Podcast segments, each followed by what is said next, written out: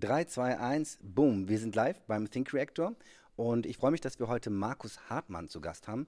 Markus, du bist Chief Data Officer bei PwC und zwar für Deutschland und Europa.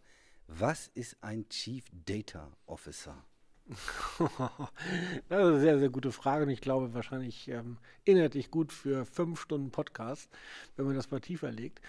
Ähm, ja, also ich bin bei der, bei der PwC eigentlich, ähm, man nennt das in dem Fachkreis so ein Chief Data Officer der Generation 3 oder 4. Ähm, und das bedeutet im Wesentlichen, dass ich mich eigentlich nicht mehr nur um das eigentliche interne Datenmanagement kümmere, wie wir sozusagen unsere eigenen Enterprise-Daten verwenden oder die Kundendaten, sondern ich gucke darüber eigentlich hinaus, wie wir sie auch ähm, verwenden können, einsetzen können, kommerzialisieren können durch oder durch neue Produkte, durch neue Services, wie wir aber auch das, was wir tun, viel, viel besser machen können, datengetriebener werden. Ähm, und darüber hinaus, das ist so die dritte Verantwortung, ähm, schaue ich halt, ähm, wie wir unsere Mandanten oder unseren Mandanten helfen können, tatsächlich eine eher datengetriebene Organisation zu werden. Ich meine, das hören wir ja hinlänglich seit einigen Jahren, dass Unternehmen digitaler sein sollen müssen, dass sie mehr ähm, digitale Produkte brauchen, dass sie mehr Daten, äh, data-driven sein sollen. Genau, und da unterstütze ich dann im Wesentlichen unsere Kolleginnen und Kollegen, die am Markt mit Kunden in Kundenprojekten unterwegs sind. Vielleicht lohnt es sich sogar auch noch mal ein bisschen kurz darüber zu sprechen, was macht eigentlich PwC? Weil ich habe tatsächlich die Erfahrung gemacht, dass zumindest unter den jüngeren Kolleginnen und Kollegen, wenn ich da PwC sage, sagen die, hä? Was ist das? Was, was macht PwC? Wie groß ist PwC? Äh, was macht ihr? Ja, also PwC ist ähm, in der Tat ist ein, ist ein, ist ein Unternehmenskonstrukt, ähm, äh, in dem wir sozusagen, es ist ein Netzwerk, fangen wir mal so an. Es ist ein, ein globales Netzwerk, also keine Corporate-Organisation, sondern ein Netzwerk von Einzelfirmen. Also PwC Deutschland ist eine eigenständige äh, Firma ähm, und, und, wir erbringen Dienstleistungen im Kontext von einer Wirtschaftsprüfung, von Beratung und von Beratung im Text und Legal, also rechtliche Beratung, steuerrechtliche Beratung ähm, gegenüber unseren ähm, Kundinnen und Kunden und ähm, wir gehören, man nennt das die zu den Big Four, also es gibt im Wesentlichen vier große ähm, Netzwerke oder Firmen, die es ähnlich machen wie wir. Und da sind wir einer der, der vier globalen Anbieter von genau diesen drei Dienstleistungsclustern. So würde ich es mal. Wie, wie viele Mitarbeitende hat das Netzwerk insgesamt, so um den jüngeren Leuten mal eine Größenordnung zu geben? Ja, wir steuern ja schon deutlich über 300.000 äh, Mitarbeiter und Mitarbeiterinnen ähm, so, global. Nehmt das, ne? Nehmt das, genau, 300.000. Ähm, und in Deutschland selber sind wir aber auch schon knapp bei 14.000, 14.500 ähm, Kolleginnen und Kollegen, die hier in, nur in Deutschland arbeiten, in diesen drei Bereichen. Und ist jetzt dein Job quasi als Chief, als Chief Data Officer ähm, die Hälfte von denen wegzurationalisieren, indem wir alles automatisieren mit KI? Oder geht das in eine ganz andere Richtung? Nein, das geht natürlich in eine ganz, ganz andere Richtung. Also wegrationalisieren, ich glaube, das ist immer so ein, so ein Sorgenphänomen, was aus der alten Robotik, KI-Diskussion, glaube ich, kommt. Die Roboter ersetzen so die Menschen und wir brauchen nicht mehr das äh, humane Intellekt. Das ist, glaube ich, ähm, natürlich ein Mythos. Ganz im Gegenteil. Wir machen natürlich sehr viele Standards äh, oder Standardleistungen. Die kann man heute natürlich sehr stark technologisch und datengetrieben einfach, einfach schneller, effizienter halt machen. Ja, jeder, der bei uns Wirtschaftsprüfer wird, der Steuerberater wird, äh, der will sich natürlich äh, mit der, mit der Sache auseinandersetzen und nicht mit der Erhebung von Daten oder mit der Sortierung von Daten ähm, oder mit forensischen Fragestellungen, sondern er will halt vorne am Mandanten letztendlich halt beraten. Und ich glaube, da kann man technologisch datengetrieben von hinten viel, viel mehr mitgeben, als wir es eigentlich heute bislang tun. Ähm, und da schauen wir natürlich sehr intensiv halt drauf, wie kann ich unsere Dienstleistungen, die wir bringen, die standardisierbar und automatisierbar sind, einfach, einfach noch besser machen für morgen, ähm, um die Arbeit einfach noch attraktiver zu machen ähm, in, diesem, in diesem großen, großen Markt an Dienstleistungen einerseits. Andererseits, ähm, und ich glaube, das ist das Phänomen, über das wir seit 10, 15 Jahren reden. Ne? Also in, in Daten ist ja irgendwie Gold und Öl und alles Mögliche ja nun mal vergraben. Und ich glaube, auch da sind wir als eigene Firma, die sehr viele Daten hat, ähm, äh, auch damit arbeitet, glaube ich, auch ein Stück weit gezwungen, noch mehr mit den Daten zu tun. Also wenn ich dann halt den Sprung mache von Daten zu Insights, das ist, glaube ich, für uns ein enormer Sprung, weil wir lesen natürlich jetzt nicht nur rein funktional was aus Daten heraus, sondern für, wir versuchen sie natürlich zu interpretieren, Kontexte herzustellen, Prädiktionen zu machen. Was heißt denn das eigentlich? Ähm, wenn ich diese Daten halt fortschreibe in der Zukunft unter ganz bestimmten Rahmenbedingungen. Und dadurch ergeben sich natürlich inhaltliche Mehrwerte für unseren Kunden, ähm, wo wir vielleicht auf Dinge hinweisen können, ähm, die wir ähm, die wir bislang einfach nur aus der Statistik vielleicht nicht hervor, äh, herauslesen konnten. Also ich glaube, wir werden einfach dadurch, dass wir selber datengetriebener sind, glaube ich, noch werthaltiger in der Wertschöpfung und noch werthaltiger dann auch sicherlich auch in dem, was wir eigentlich leisten und liefern gegen unseren Kunden. Ich, ich würde noch mal ganz gerne wissen, ähm, du hast ja vorhin eingangs ein bisschen beschrieben, was du machst oder da gibt es ja auch ein Team, was dazu gehört. Ähm, ich höre jetzt oder man hört ganz viele Dinge oder ganz viele Facetten von dem Job oder von, von überhaupt diesem Feld raus. Also ich meine, auf der einen Seite sind so ganz trockene Sachen wie, äh, ich sage jetzt mal, Standardisierung. Also ich wollte, meine Frage geht ein bisschen dahin, wie breit ist das Feld, was ihr abdeckt? Weil ich sehe auf der einen Seite, äh, sagen wir mal, vielleicht auch unternehmensinterne Vorgaben, Sachen werden so und so abgelegt oder es gibt die und die Schlüssel oder was auch immer ihr dann dort macht. Das ist so die eine Seite. Auf der anderen Seite sehe ich aber auch, wenn du von neuen Geschäftsmodellen oder neuen Services für die Kunden sprichst, ähm, eher so eine strategische Ebene, also wo man sich wirklich anguckt, was haben wir denn für Daten, wie kann man die denn miteinander verknüpfen? Ist das, äh, also bist du sozusagen auf all diesen Feldern unterwegs oder, oder, oder wie, wie muss man sich das vorstellen? Weil es sind ja auch sehr unterschiedliche äh, Bereiche, sage ich jetzt mal.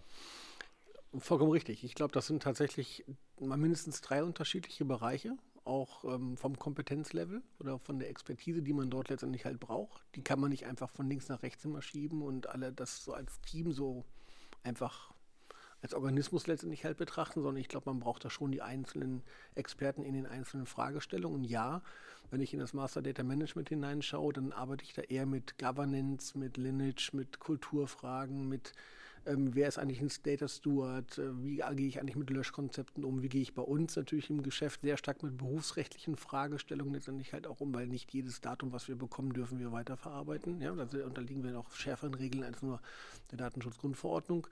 Ähm, und andererseits muss ich natürlich dann an, an, antizipieren, wie kann ich eigentlich das tägliche Geschäft meiner Kolleginnen und Kollegen verbessern. Also das ist sehr viel Dialog, sehr viel Überlegung, auch da auch ein bisschen Sorge nehmen, dass man da nicht wegrationalisieren will oder dass man durch Technologie plötzlich ähm, äh, ja, da rein interveniert. Ähm, aber klar, das nächste Thema ist dann eher die Frage, und das ist dann sehr strategisch, ähm, sehr operational, wie bekomme ich mehr Daten, Datendenken in die Kunden halt hinein? Wie kann ich dort besser ver, ver, also unterstützen? Ähm, denn am Ende des Tages, wenn ich mir das so als ein Sounding Board überlege, ist es natürlich genau meine Reflexionsfläche. Ja, also wenn ich sehr stark datengetrieben bin, nach Datenprinzipien arbeite und mein Gegenüber das überhaupt nicht macht, weil er sehr traditionell arbeitet, dann gibt es da eine wenige, also nur wenig, wenig Resonanz. Und ich glaube, Insofern, ja, bin ich beide. Das ist halt so, ist so, so ein, drei, ein dreigeteilter Fächer, ne, den, wir, den wir bedienen. Und manchmal bedienen wir den ähm, sehr isoliert. Aber, und das ist meine wesentliche Rolle auch, ich versuche natürlich die Gemeinsamkeiten rauszuarbeiten, um da eine gewisse Effizienz über die gesamte Datenorganisation, die ich ähm, da verantworte, ähm, natürlich auch hinzubekommen. Wie, wie, wie wird man CDO?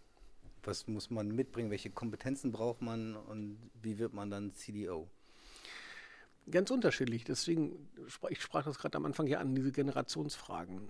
Ähm, und das ist gar nicht wertend, aber es gibt halt ähm, CDOs der Generation 1 und 2, die kommen noch sehr stark so aus dem Datenmanagement, aus dem Processing heraus. Die haben früher sehr stark Master Reference, ähm, sag ich mal, Datenbanken aufgebaut und betrieben aus dem Operations-Bereich halt heraus. Ich komme da gar nicht her. Ich komme tatsächlich aus der Anwendung. Ich komme eigentlich immer aus der Frage, wie kriege ich Produkt oder wie kriege ich datengetriebene Produkte, technologiegetrieben und lösungsorientiert eigentlich an den Markt. Also ich gucke eigentlich mir immer erst das Problem am Markt an und nehme mir dann Technologie, Daten und Analytics typischerweise als Bestandteil, um dieses Problem zu lösen. Und deswegen bin ich viel, viel selektiver unterwegs. Und das fing mal 2015 an, ähm, als ich noch für eine ähm, Firma gearbeitet habe, die heißt heute dann Bradstreet, ähm, ist ein großer Daten, Daten- und Analytics-Dienstleister ähm, äh, weltweiter. ähm, und die hatten ein Franchise-System aufgebaut ähm, und das deutsche oder das europäische Geschäft unterlag diesem Franchise. Also das heißt, wir waren eine schwedische Firma, die hieß Bisnode und die hatte sehr viel Daten gesammelt in den Ländern, Analytics gemacht, Master Data Management. Aber die Frage war irgendwann mal um 2015, als nämlich die große Blase anfing, Big Data. Was ist denn eigentlich technologisch eigentlich morgen drin und wo, wie müssen wir uns denn strategisch eigentlich neu auf, aufgleisen, damit wir eigentlich morgen noch top mitspielen? So. Und dann habe ich mir eine Auszeit genommen, ähm, aber eine Auszeit von meinem, von meinem Regeljob und habe mir eigentlich all diese Big Data analytischen Lösungen von Firmen über, aber auch die ganzen Netzwerke, aber auch die ganzen Ökosysteme mal im, im genaueren angeschaut, war viel in den USA und habe eigentlich immer die große Frage auf großen Bühnen gestellt. Jetzt habe ich es verstanden, was Hortonworks und Co. kann, aber welches Problem lösen wir letztendlich gerade mit? Also welches Problem kann ich jetzt ultimativ damit lösen? Und ich bin da vier Jahre lang immer an die Wand gefahren und keiner konnte mir irgendwann mal eine sinnvolle Antwort mal liefern. Ähm, wir sammeln erstmal. Wir sammeln erstmal. Und das neue Gold. Das neue Gold. Und ähm, so, so, kam ich ein bisschen dahin, dass ich gesagt habe, okay, eigentlich gibt es eine Firma, die macht ganz viel mit Daten, auch ein Riesenunternehmen, sucht so ein bisschen die Sinnfrage und die Strategie für die Zukunft, habe mir dann eigentlich die neuen Errungenschaften angeschaut und ähm, mir dann eigentlich mal die Frage gestellt, ähm, da gibt es einen Fisherman's for free. Hier, Fisherman's? Ähm, wir werden nicht, nicht, nicht bezahlt von Fischerminz. Ne, stimmt. Also da gibt es irgendeinen Pfefferminz. Genau. Kann man rausschneiden. ähm, nee, und war dann einfach so ein bisschen ketzerisch auch unterwegs, gell? Hab auch so ein bisschen gechallenged, ähm, weil ich habe natürlich damals die ganzen Filme, die ganzen Hyperscaler mir dann angeschaut, mit denen gesprochen und dachte mir, die Antwort ist zu flach. Ne? Nur ich brauche Technik, der Technik, des, äh, Technik willen, das war zu wenig ähm, und habe mich dann sehr stark ähm, damit auseinandergesetzt, welche großen Fragen kann ich denn eigentlich mit Daten lösen? Oder wo sind denn eigentlich welche Fragen, welche Probleme? Und hat das Ganze eigentlich auch eine Visibilität und eine, sag ich mal, eine, ja, etwas, wo auch, auch Leute beginnen wollen, von, also von da aus zu denken. Ja, also wenn ich jetzt mal mit so C-Levels mal überlege, was ist denn dein Problem, was du digital und datengetrieben lösen möchtest, dann guck dir einen erstmal an. Und das war 2015 intensiv so. Also wir haben dann in Berlin ähm, so einen kleinen Spin-off gemacht, so ein Lab aufgebaut mit ähm, ganz unterschiedlichen Firmen. 2015 war so die Zeit der Kollaborationsflächen, die man also hatte.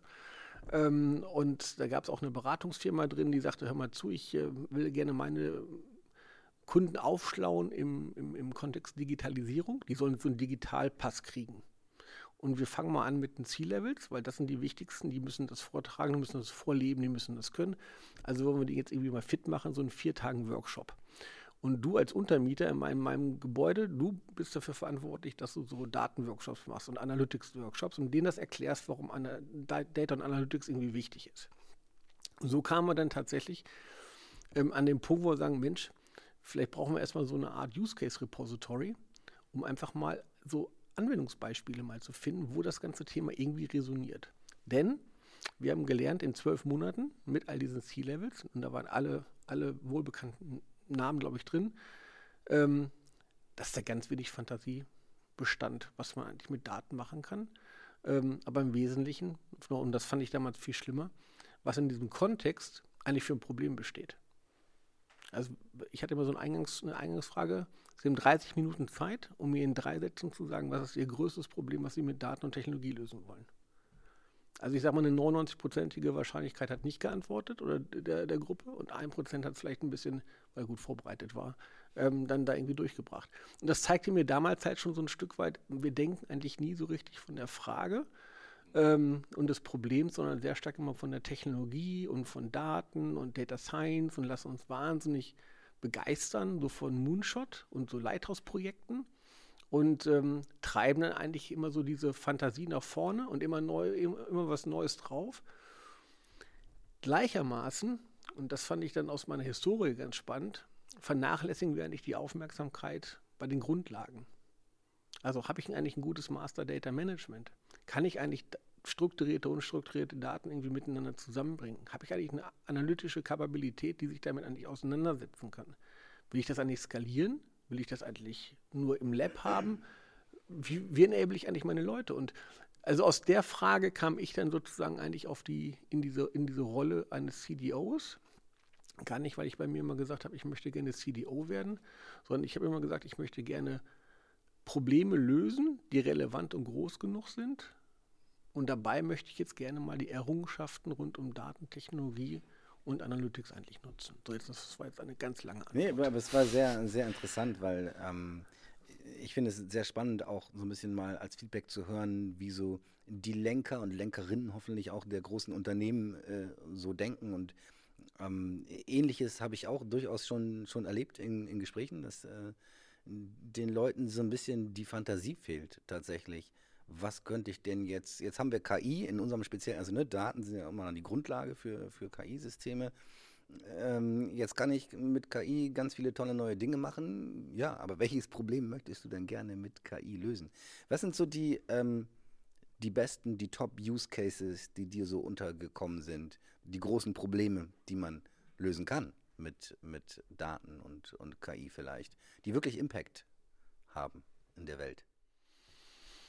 Ja, also so, so, ganz, ganz große, also ich muss sagen, ich bin da sehr enttäuscht noch. Ne? Also wir sind im Jahr 2022 und wenn ich überlege, was wir doch eigentlich technologisch, methodisch alles können, finde ich, sind wir einfach noch Kilometer entfernt von dem, was wir eigentlich machen. Ist es nicht erschreckend, müssen, ne? wie wenig wir das auf die Straße ja. kriegen, was ja. wir eigentlich können? Ja, ich glaube vermutlich, aber ich glaube, die Antwort hast du schon gegeben, weil wir die Grundlagen, wir haben uns, glaube ich, um die Grundlagen gar nicht gekümmert. Also es, das kann ich ja von der Forschung, äh, was du gerade gesagt hast, auch genauso unterschreiben, dass ich schon vor also schon als Student ist mir das Thema Forschungsdatenmanagement und dann hieß es so und jetzt standardisieren wir und dann machen wir weltweit über die Universitäten und gucken uns die Daten an.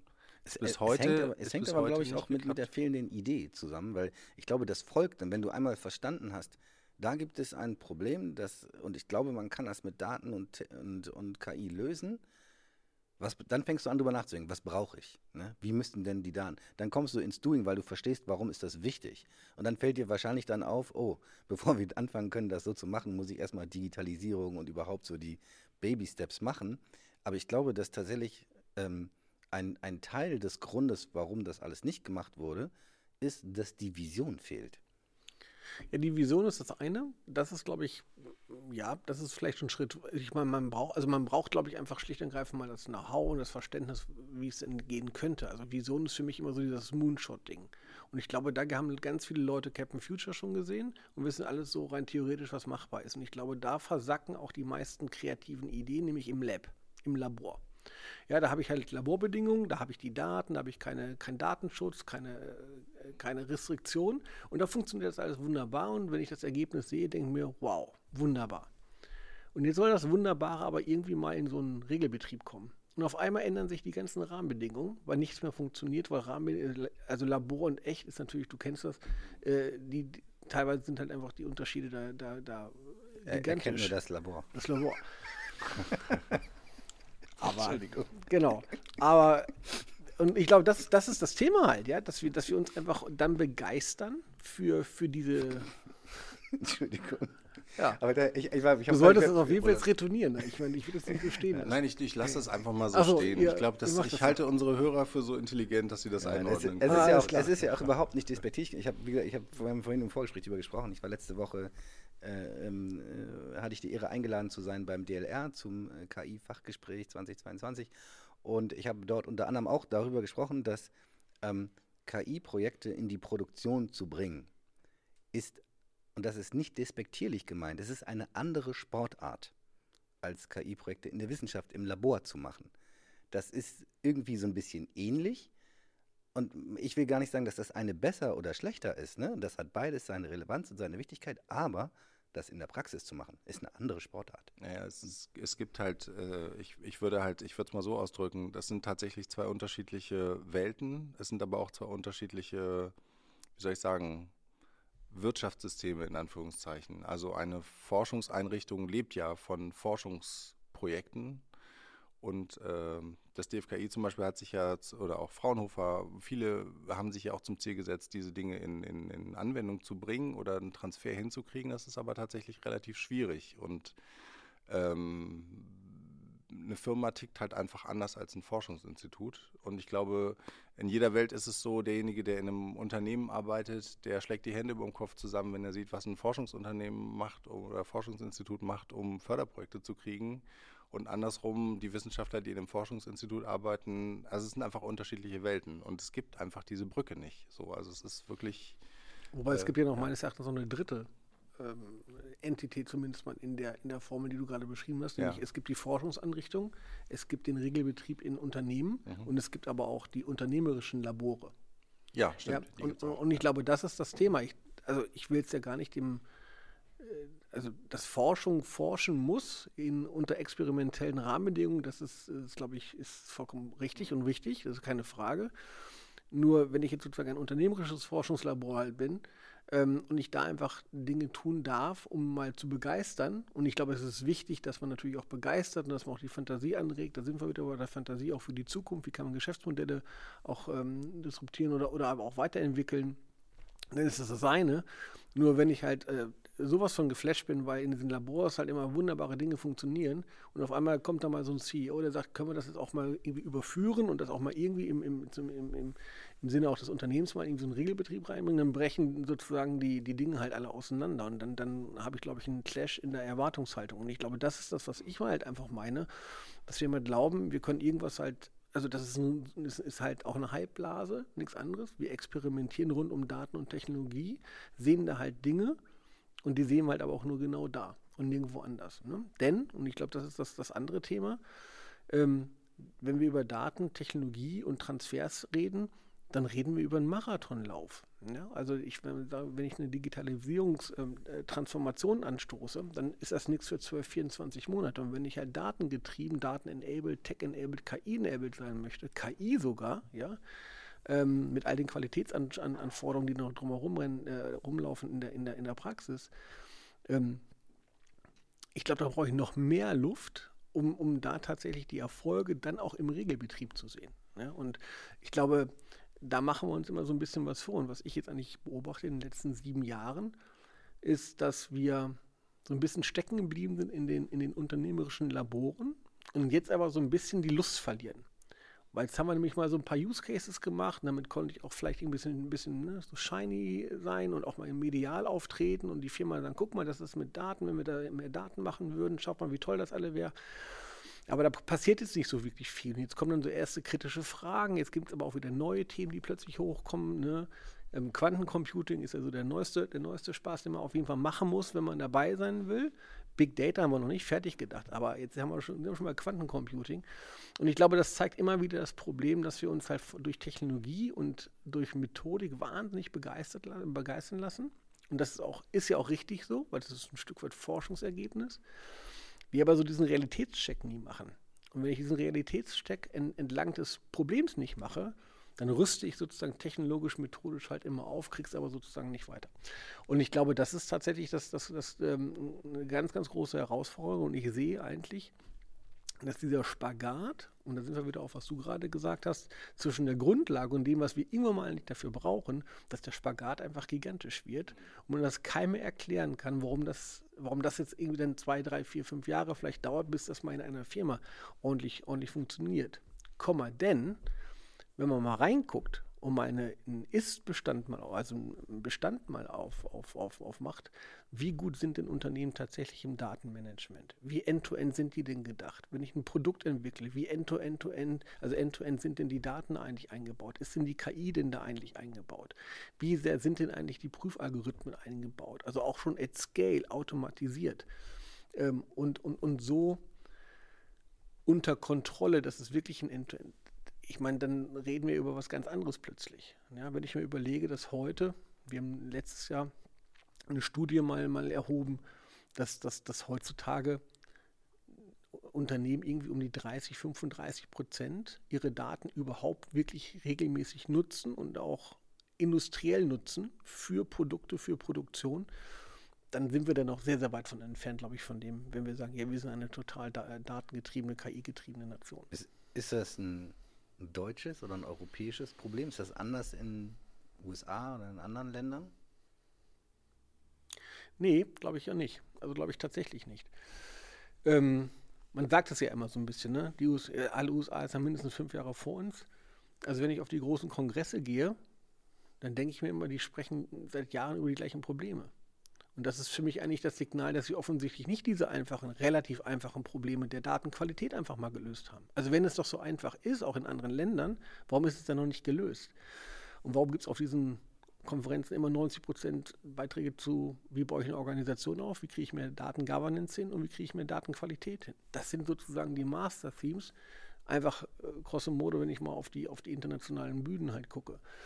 Wo ich glaube, wo man tatsächlich einen Fortschritt sieht, weil man es anders angegangen ist, ist tatsächlich im Asien äh, Asia Pacific Raum. Da glaube ich tatsächlich, ähm, dass man dort pragmatischer unterwegs ist. Und ich weiß aber noch nicht warum. Ich kann es nicht erklären, aber ich sehe beispielsweise, wenn wir in die ganzen Datenraumdiskussionen hineingehen, Data Space, äh, Mobilität oder Landwirtschaft oder Catena X, Gaia X, das sind so diese Buzzwords, ja, da, also in diesem Kontext uns mal äh, überlegen.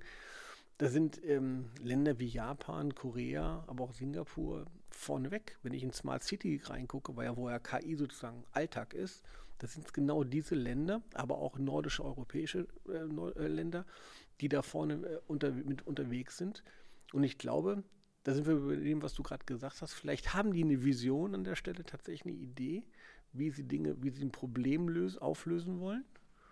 Und vielleicht haben sie da auch eine bessere Idee, mit was sie es machen wollen. Haben die nicht vielleicht auch einfach einen spielerischen Umgang mit der Technologie? Also mit, mit, mit Sensorik, mit Vernetzung? Ich könnte mir vorstellen, dass da auch einfach über viele Jahre schon viel mehr probiert worden ist und, und da einfach Erfahrung gesammelt wurde, wo, wo hier vielleicht ein weniger spielerischer Umgang damit stattfindet. Also also meinst du mit spielerischem Umgang jetzt auch so ein bisschen, also in Deutschland wird ja dann zum Beispiel gerne immer die DSGVO vorgeschoben, sagt, ja, wir würden so gerne mit den Daten arbeiten, aber das ist alles zu schwierig und ist auch alles verboten und uns Deutschen sagt man ja auch gerne nach, dass wir äh, ne, immer erstmal dreimal um Erlaubnis fragen, bevor wir anfangen, äh, mal zu spielen, quasi, ne, irgendwas auszuprobieren. Ja. Ähm, ist, ist das tatsächlich so? Ist die DSGVO vielleicht äh, ein Hindernis?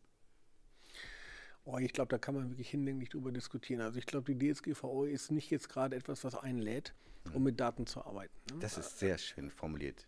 Ich, ja. seh, ich, finde nämlich auch, es ist eigentlich kein Hindernis, aber es lädt auch nicht dazu ein. Genau. Ne? Also ich glaube, man kann damit arbeiten, aber man muss halt sich die Spielregeln äh, ja. zurechtlegen. Ich glaube aber, diese Diskussion hat uns mal wieder abgelenkt. Ne? Nämlich abgelenkt dahingehend, dass man eigentlich mal fragen dürfte, brauche ich denn eigentlich für all meine Problemfälle, die ich lösen will, all die Daten, die ich eigentlich brauche? Und habe ich dadurch eigentlich jedes Mal ein DSGVO-bezogenes Problem? Oder sind da Daten drin, die sind überhaupt nicht DSGVO irgendwie spielt überhaupt keine Rolle. Also ich kann eigentlich mit anderen, mit den Daten arbeiten, aber ich schiebe das vor. Zweite Frage, die mir da immer kommt und äh, die mir auch keine Ruhe lässt, ist, brauche ich denn Echtdaten eigentlich immer? Oder funktionieren Synthesen eigentlich auch, synthetische Daten? Äh, Daten? Und da bin ich sehr von überzeugt, dass es das nämlich gibt. Denn wenn ich gerade beispielsweise Algorithmen trainieren will oder ich will mehr in die Cloud gehen, wo es immer heißt, der datenschutzrechtlich kann ich nicht gehen, weil 38 Gründe. Ja, dann muss ich mich fragen, was ist mein Use Case? Aha, das ist eigentlich ein wenig mit Personenbezug.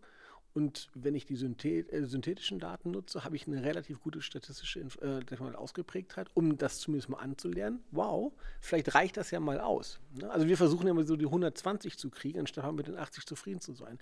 Aber verlieren dann neue Möglichkeiten komplett aus den, aus den, aus den Augen. Ja? Und ich habe jetzt seit drei Jahren, ich forsche da nicht dran, aber ich forschen ist zu viel, aber es ist ein großes Thema, ja, was ich, weil ich einfach, ich kann diese Ausrede nicht mehr hören. Wir können nicht, weil Datenschutz. Ne? Also das ist, das ist so, wir können keine elektronische Patientenakte aufmachen, weil Datenschutz. Wir können in Forsch in, in, in, in Healthcare-Bereichen keine Daten, keine Forschungsdaten, Studien austauschen, weil Datenschutz. Das ist gelinde gesagt ist das Unsinn. Ja, das ist ein vorgeschobener Grund, es nicht zu tun. Anstatt mal nach der Lösung, nach einem, nach einem, nach einem, nach einem Lösungsmomentum zu suchen, kultivieren wir einfach so dieses, dieses Verlangsamen. Das ist vollkommen okay. Und ich würde sagen, nein, das ist überhaupt nicht okay. Ne? Lass uns doch kurz mal diese Tangente zu den synthetischen Daten nehmen. Das ist äh, im Prinzip ein bisschen ein technisches Thema, aber mhm. ich glaube, wir haben auch durchaus Leute, die sich ein bisschen für die Technik interessieren, äh, unter unseren Zuhörerinnen und Zuhörern. Tatsächlich synthetische Daten, wir haben uns damit nämlich auch äh, schon beschäftigt. Wir sind ja viel im Gesundheitswesen auch unterwegs. Mhm. Und ähm, äh, hast du vorhin ja auch schon erwähnt, Gesundheitsdaten auch ähm, unterliegen dann nochmal ganz anderen Bestimmungen als nur der DSGVO. Und ähm, da muss man sehr genau schauen, was man tun kann. Und eine Möglichkeit potenziell sind natürlich, äh, könnten synthetische Daten sein. Ähm, vielleicht magst du einmal kurz äh, erklären, was sind synthetische Daten, wie muss ich mir das vorstellen, wie, wie funktioniert das? Und dann können wir darüber sprechen, wo das funktionieren kann und wo nicht und welche Risiken es vielleicht auch gibt. Also ich mache das jetzt sehr untechnisch. Ja? Also ja. Im, im, Grunde genommen, was ich produziere, ich habe einen originalen Datensatz und was ich einfach tue, ist, ich erzeuge einen Clone, also ein, ein, ein Replik zu dem Original und nehme alle personenbezogenen Informationen eigentlich raus aus der Replik, sodass das nicht mehr personenbezogen ist, auch nicht mehr zurückverfolgt werden kann, habe aber eine statistisch-mathematische Gleichheit in dem Klon. Das heißt, das, was mein Datensatz mir aussagt, rein statistisch-mathematisch, finde ich zu vielleicht 80 oder 75 Prozent in diesem, in diesem synthetischen Klon letztendlich halt wieder. Jetzt kann ich dir damit natürlich kein unmittelbares Angebot machen oder ich kann jetzt nicht genau dich wieder identifizieren, aber genau das wollen wir ja haben. Aber wenn ich dich in einer Gruppe ja, von, von anonym, von synthetischen ähm, Gruppen letztendlich halt wiederfinde, mit deinem Verhaltensmuster, mit deiner Reaktion, mit was auch immer, dann reicht mir das im Wesentlichen für ganz viele Anwendungsfälle. Ähm, damit kann ich jetzt nicht direkt auf dich zugehen, um, um dir was anzubieten, eine, vielleicht oder auch, eine, eine, bessere Diagnose zu stellen. Aber ich kann mit den Daten zumindest arbeiten und eingrenzen. Und das ist zumindest mal im ersten Schritt schon mal ein sehr, sehr großer Erfolg. Und ähm, wir haben das ver verprobt an ähm, nicht-medizinischen Daten, sondern eher an Finanzkennzahlen oder auch an, Ver an Versicherungs- oder auch an Bankdaten. Ähm, haben uns also sozusagen das Verhalten von, von, von Kreditkartennutzern angeschaut auf Echtdatenbasis ähm, und haben uns dann sozusagen die Synthese von diesen Nutzern ähm, genommen Warum? Weil wir wollten für die Nutzer ein neues Produkt für den Kunden letztendlich halt bauen. Aber in einer Bank dürfen die Nutzerdaten nicht mit der Produktentwicklung zusammenkommen. Gibt es Chinese Walls.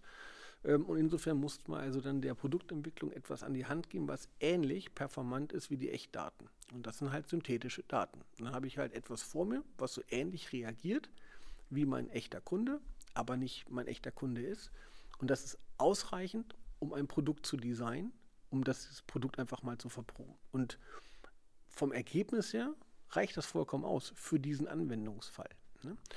Und ähm, das sind solche Beispiele, äh, wo ich sage, dass das geht. Oder aber ich gucke halt in, in Unternehmen, globales Unternehmen, im Pharmabereich, hat Studien überall draußen, darf Studienergebnisse nicht miteinander austauschen.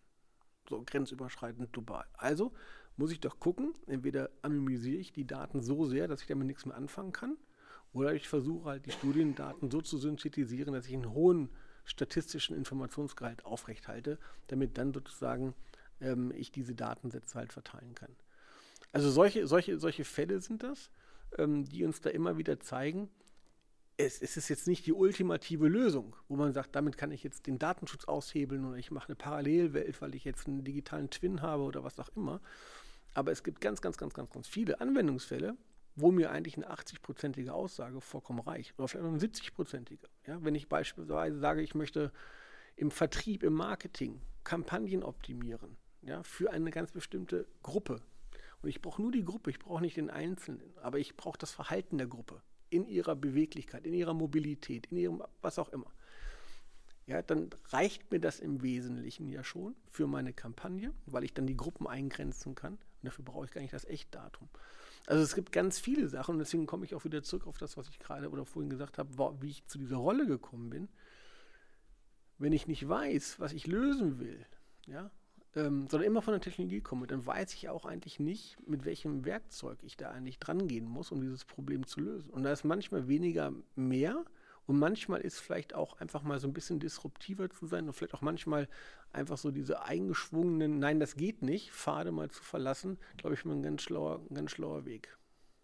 Irgendwie im Handy piept gerade. Egal. Ich finde, du hast das ähm, sehr gut zusammengefasst. Ich äh, finde auch äh, gut, ich habe auch in, deinem, in deiner Vita gesehen, dass du viel in dem Bereich schon gemacht hast. Und ich finde es gut, dass du es trotzdem sehr defensiv quasi verkauft hast. Und ich sehe es, also ich sehe es nämlich ganz genauso. Ich glaube, es gibt gute Use Cases für synthetische Daten, wo die Qualität, die die Aussagen dieser Modelle dann, die mit diesen Daten trainiert werden, abliefern, ausreichend ist.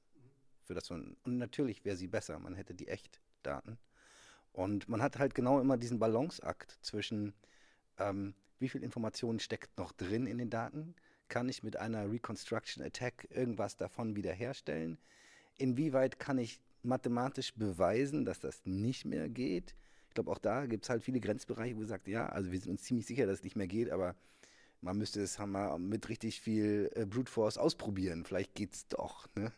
Und im Prinzip haben wir immer diesen Trade-off zwischen, je genauer die statistischen Informationen sind, die noch enthalten sind in den synthetischen Daten, desto höher ist äh, die Wahrscheinlichkeit, ähm, ja, dass ich äh, vielleicht Daten wiederherstellen kann aus den Modellen. Desto höher ist aber auch der Nutzen und je weniger statistische Informationen enthalten sind, je anonymer die Daten sind, ähm, desto geringer ist dann auch der Nutzen in der Praxis. Er kann aber immer noch ausreichend sein. Er kann immer noch quasi einem wertvolle Erkenntnisse liefern und wir haben uns da auch in, in verschiedenen Projekten mit, mit auseinandergesetzt. Ähm, wir sind dann tatsächlich einen anderen Weg gegangen, weil wir gesehen haben, für die, für die Use Cases, die wir da am, am Wickel hatten, im Gesundheitsbereich auch, es, ging es viel um Einzelfallprüfungen, ja, wo du dann eben so mit Gruppen, dann wird es schon sehr viel schwammiger und ähm, genau, und, und es ging tatsächlich auch sehr viel um Performance, sondern es ging darum, Dinge, die bisher halt Menschen getan haben, auf ähm, ähm, auf profitable Art und Weise eben zu automatisieren, das heißt äh, Fehlerquoten deutlich zu verringern und deutlich höhere Automatisierungsgrade zu erreichen. Das ist uns auch gelungen, aber am Ende nicht mit synthetischen Daten, sondern dann mit Kombinationen aus Federated Learning, Differential Privacy und so weiter, was man da auch alles tun kann. Ne? Und ähm, es ist ein bisschen aufwendiger, aber es geht tatsächlich. Und ich glaube, dass es tatsächlich diese Trade-offs auch überall gibt und dass das ähm, sehr sinnvoll sein kann, synthetische Datensätze zu bestimmten Themenbereichen auch aufzubauen und, und weiterzuentwickeln, um dort eben quasi so eine sehr niedrige Entry Barrier zu haben und zu sagen, pass mal auf, du hast so ein ähnliches Problem, guck mal, nimm doch einfach mal diese Daten und dann gucken wir mal, was für Ergebnisse wir, wir damit bekommen am Ende. Ne?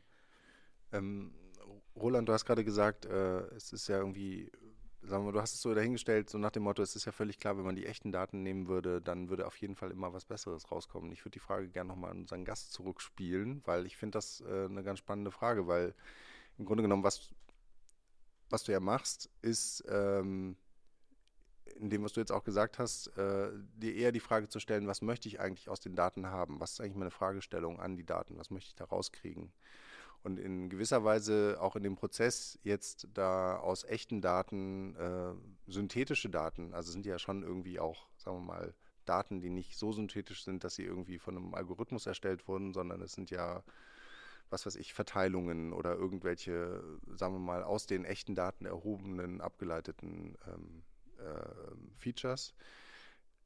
Da wäre meine Frage, ist, äh, äh, wie ist deine Erfahrung? Ist es, ist es besser, die, äh, sagen wir mal, einfach die Daten auf den Algorithmus zu werfen oder ist so eine Kombination ähm, aus, ich versuche mir vorher sozusagen bestimmte Feature aus den Daten rauszuholen und dann einen Algorithmus zu trainieren, ist das nicht vielleicht auch ein, ein guter oder besserer Ansatz? Also das ist auch eine Frage, die wir uns auch häufig stellen oder wo wir auch versuchen sozusagen von diesem ganz reinen Big Data-Ansatz äh, eigentlich wegzugehen, wo man sagt, ich werfe einfach Daten auf einen Algorithmus und der wird mir schon, wird mir schon das Richtige zeigen, so ungefähr.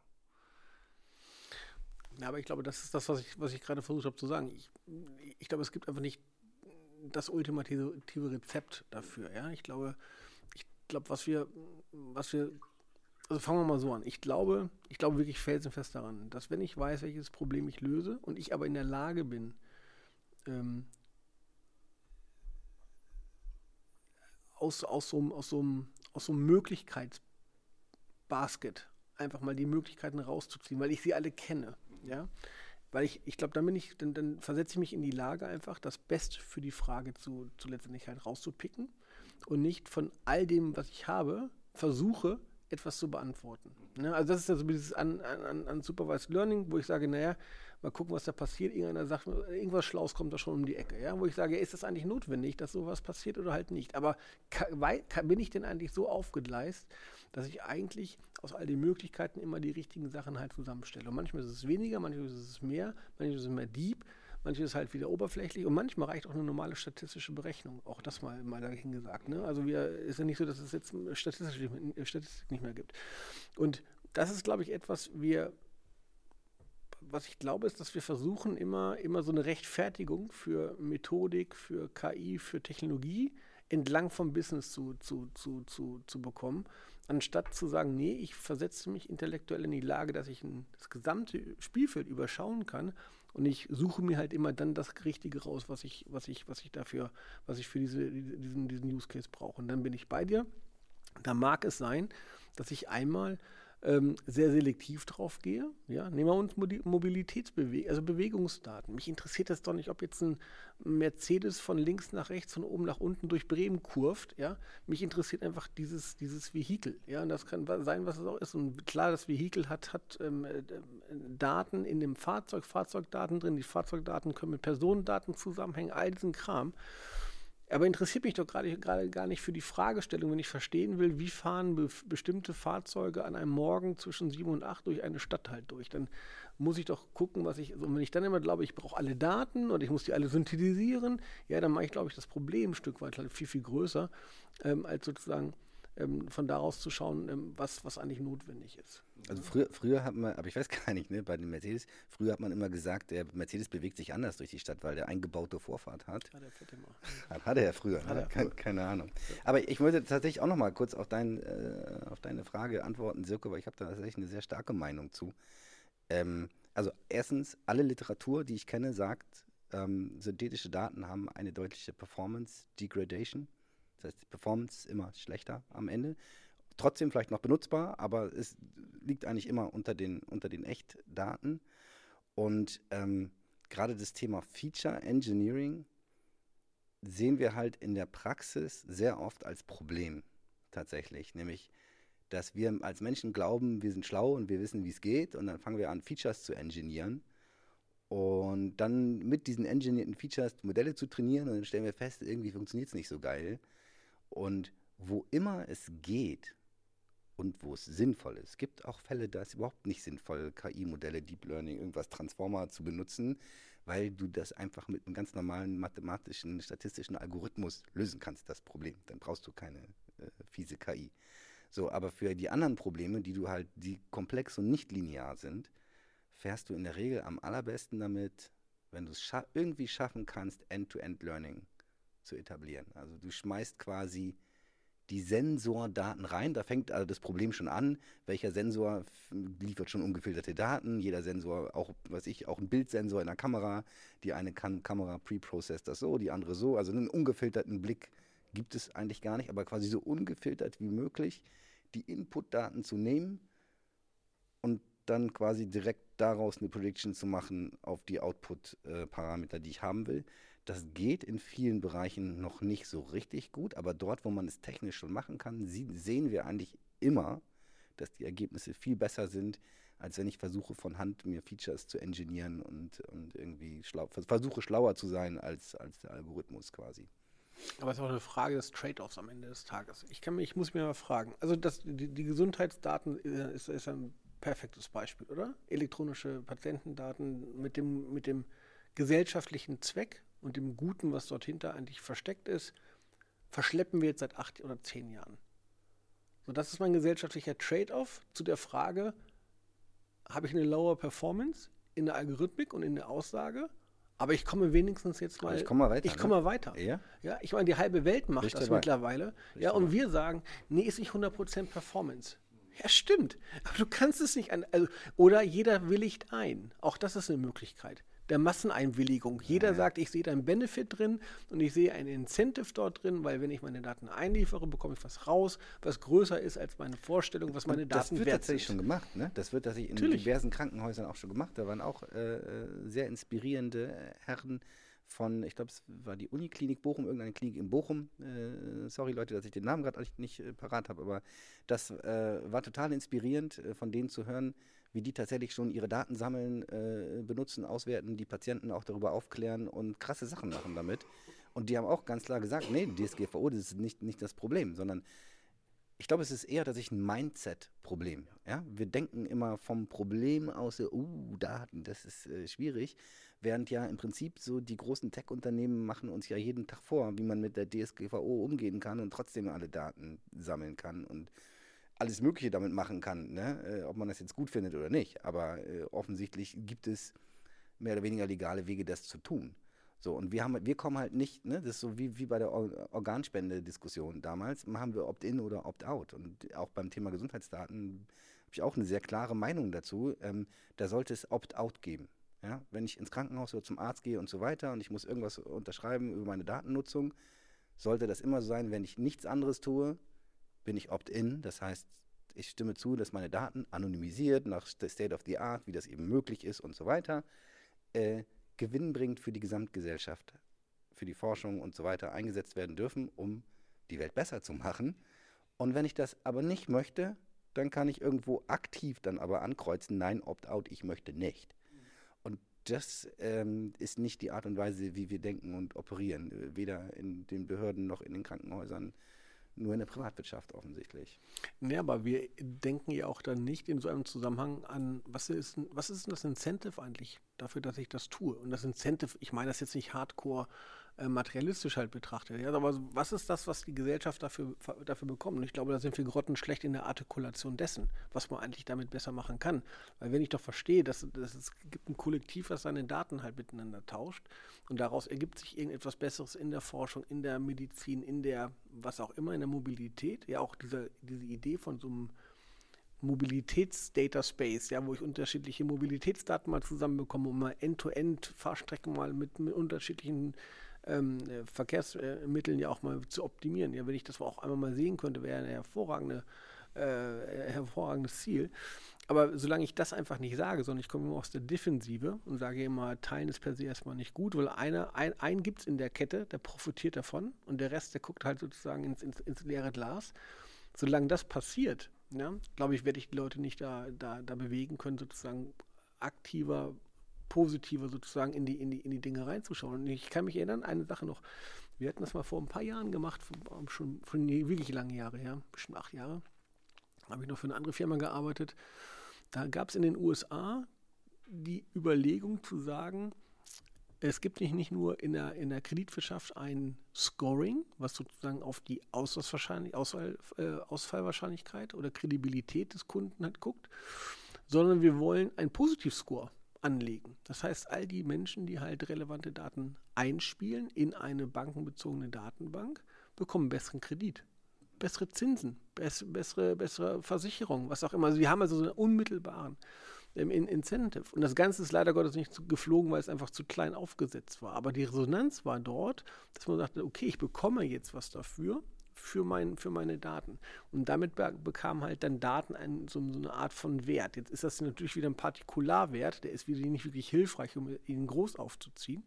Aber im übertragenen Sinne, wenn ich einen gesellschaftlichen Mehrwert habe und nicht nur einen unternehmerischen Mehrwert oder einen Wert sehe und den dann aber auch artikulieren kann, ich glaube, da bewegt man sich in, in andere Richtungen. Aber wenn ich jetzt in die letzten, letzten zwei, drei Jahre ähm, äh, mal in die Nachrichten höre, ja, wie geht man eigentlich mit Daten und Einwilligungen und all diesen Geschichten um, dann ist das immer maximal das Horrorszenario. Immer gefährlich. Mach immer gefährlich. Mach's ja. auf keinen Fall. Ja. Also wenn du das machst, gibst die Hand ab. Ja? Genau. Und ich glaube, das ist das Mindset. Und ich glaube, ähm, wir reden nachher wahrscheinlich noch ein bisschen über Datenkultur. Aber es gibt auch eine gesellschaftliche Datenkultur. Und wir hatten das vorhin gesagt, warum geht das in manchen anderen einfacher? Asiatische Märkte, ich glaube es tatsächlich, dass die Datenkultur und das Mindset, das damit verbunden ist, schon deutlich weiter als noch ähm, bei uns, ähm, im Speziellen in Deutschland, aber auch im, im, nordamerikanischen Markt. Ich glaube nicht, dass das Mindset dort flächendeckend viel, viel weiter ist als bei uns. Flächendeckend. Da gibt es immer so diese Hochburgen, ja, natürlich. Ähm, da wird das anders getradet, aber wenn ich mal im Mittleren Westen mal frage, wie denn da so die Einstellung zum Datentausch ist, ich glaube, da ist das jetzt nicht viel innovativer und weiter als in Deutschland. Ich, ich glaube aber auch tatsächlich nämlich, dass das gar nicht so, ich glaube, dass das nicht schwer wäre, die Menschen, also denen das zu erklären, dass es für sie auch völlig okay ist zu sagen, du pass auf, wenn du deine Mobilitätsdaten mit jemand anders und nicht nur mit Google teilst, dann hat Google nicht das Monopol auf dir zu sagen, wo Stau ist und wo nicht und wo die beste Route ist. Ne? Und wäre das nicht vielleicht ganz schön, nicht in seiner Mobilität nicht komplett nur abhängig zu sein von Google? Weil ich glaube, die meisten Menschen, äh, ne, wenn Google Maps ausfallen würde, dann ne, komm, finden sie Weihnachten nicht zurück zu den, El zu den Eltern. Weiß ich nicht. Und, und, und ich glaube, aber das ist quasi so, der, so ein Gesamtgesellschaft, das, gesamtgesellschaftlicher Nutzen. Das ist, glaube ich, trotzdem etwas, was, ähm, also was die Leute auch supporten würden. Und es gibt ja noch dann viel direktere Nutzenmodelle, die teilweise dann vielleicht sogar auch fast schon wieder ein bisschen problematisch werden. Also wenn ich es richtig weiß, gibt es ja auch in den USA schon zum Beispiel Krankenversicherungen, die dich darauf incentivieren, du teilst deine Daten und was du tust und so weiter. Und wenn du dich dann eben vernünftig, gesund äh, äh, verhältst, Sport machst äh, und so weiter, nicht raus, und dann zahlst du halt weniger für deine Krankenversicherung. So. Ist das gut? Ja, es ist, es ist für denjenigen gut, der sich darauf einchecken kann. Es ist ja eine individuelle Entscheidung, es zu tun. Und wenn doch das, das, das Incentive so groß genug ist, dass ich, dass ich für mich erstmal sage, ja, es macht irgendwie Sinn, dann bin ich, glaube ich, schon um 180 Meilen weiter als wo ein durchschnittlicher deutscher Bürger mittlerweile, also aktuell letztendlich halt steht, der darüber gar nicht nachdenkt, der immer nur denkt, okay, da gibt es einen Google, die machen, machen sich reich und mich arm und machen mich gläsern. Das ist auch sozusagen diese, dieses Horrorszenario, was wir mal vor zehn Jahren oder sowas mal etabliert haben, dieser gläserne Kunde, alles, alles fürchterlich. Ähm, oder der gläserne Bürger sogar. Ich glaub, genau, der gläserne ja. Bürger, soweit ist es ja dann, dann Wir geben die ja. Daten ja offensichtlich lieber den Unternehmen, aber dem Staat nein. Nicht. Genau. Aber ich denke, also so meinte ich das vorhin auch ein bisschen mit dem, mit dem äh, Wort Spielen. Also ich meine, ich glaube, das ist doch wahrscheinlich auch ein ganz stark äh, wirklich kulturelles Problem. Also ich meine, erstmal, oder was das Problem ist, ein kultureller Unterschied. Also ich meine, ich glaube, äh, bei uns oder im europäischen Raum äh, fragt man vielleicht eher so erstmal nach, ähm, okay, was passiert denn an der Stelle? Und vielleicht ist es, äh, ich würde sagen, in anderen Gegenden der Welt ist es vielleicht tatsächlich so, dass man sich diese diese, ähm, diesen Themen anders nähert. Also einfach Dinge ausprobiert. Und ähm, ich, ich würde sagen, dass äh, das ganze Thema Datenschutzgrundverordnung, Regulierung, das ist einerseits ein wichtiges Thema, aber es ist so, wie wir das angegangen haben, auch ein, ein, Thema, was uns wirklich auch behindert hat und auch in der Art und Weise, wie wir diese, wie wir diese Debatte führen. Also ich denke, aus meiner Sicht hat der Bürger tatsächlich ein Informationsproblem. Bei die uns. Bürgerin also, auch? Die Bürgerin auch. Und äh, ich, äh, also ich denke, dass äh, der Ruf nach, nach mehr Information und Transparenz, also was und auch mehr Mechanismen, also auch das, was du sagst, zum Beispiel mit dem Opt-out bei Gesundheitsdaten. Ne? Also ich meine, wir haben diese Mechanismen, haben wir gar nicht. Wir können die Leute gar nicht vor diese, vor diese Wahl wirklich stellen.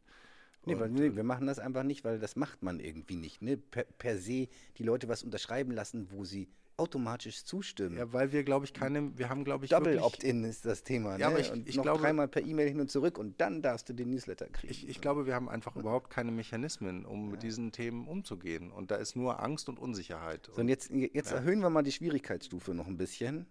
Jetzt kommt der EU AI Act. Ah, ich wollte es gerade sagen. So, du bist ja auch europäisch un ja. unterwegs. Ähm, äh, auf diesem DLR Zukunfts äh, KI Fachgespräch hatten wir unter anderem auch ein Gaststatement von Jörg Bienert vom KI Bundesverband, der auch eine kurze flammende Rede darüber gehalten hat, wie gefährlich aus seiner Sicht der äh, AI Act für die europäische und deutsche KI und Datenökonomie ist.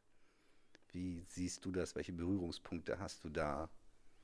Na, ich glaub, was, wenn, was, was, was passiert da? Ich glaube, wenn wir 30 Jahre vorausdenken und dann zurückblicken, dann denken sich wahrscheinlich unsere Kinder, ihr seid damals echt selber schuld gewesen. Also wer so, wer es so macht, ey, ihr seid selber aber, schuld. Aber ihr, wer, ihr als Gesellschaft. Da, wer, wer, wer, sind denn da die, die, die, die Aktoren, die, die das in diese komischen Richtungen treiben? Weil alle Leute, mit denen ich bisher gesprochen habe und auch unter anderem welche zum Beispiel auch vom DLR, die dort für die Policy Vorschläge gemacht haben und so weiter, die haben alle gesagt, ey, das kommt alles nicht von uns. Ne? Wir haben alle ganz andere Sachen vorgeschlagen und wir wollten gerne, dass das anders ist. Und jetzt liegen da plötzlich Dinge auf dem Tisch, die, wenn man sich sie mal genau anschaut, äh, eher den, man hat den Eindruck, das Ziel des Ganzen ist, ähm, die äh, Digitalwirtschaft und insbesondere intelligente KI- und Datenwirtschaft in Europa möglichst klein zu halten und zu verhindern. Ja, das ist es auch. Also ich glaube das auch. Ich glaube, ich, glaub, ich habe ich hab jetzt den letzten Entwurf gelesen vom, vom ähm, Eurovision, ähm, vom EU Data Act. 700 Seiten gerade, die aktuelle Fassung. Ähm, kann man sich gut am Wochenende mal durchlesen.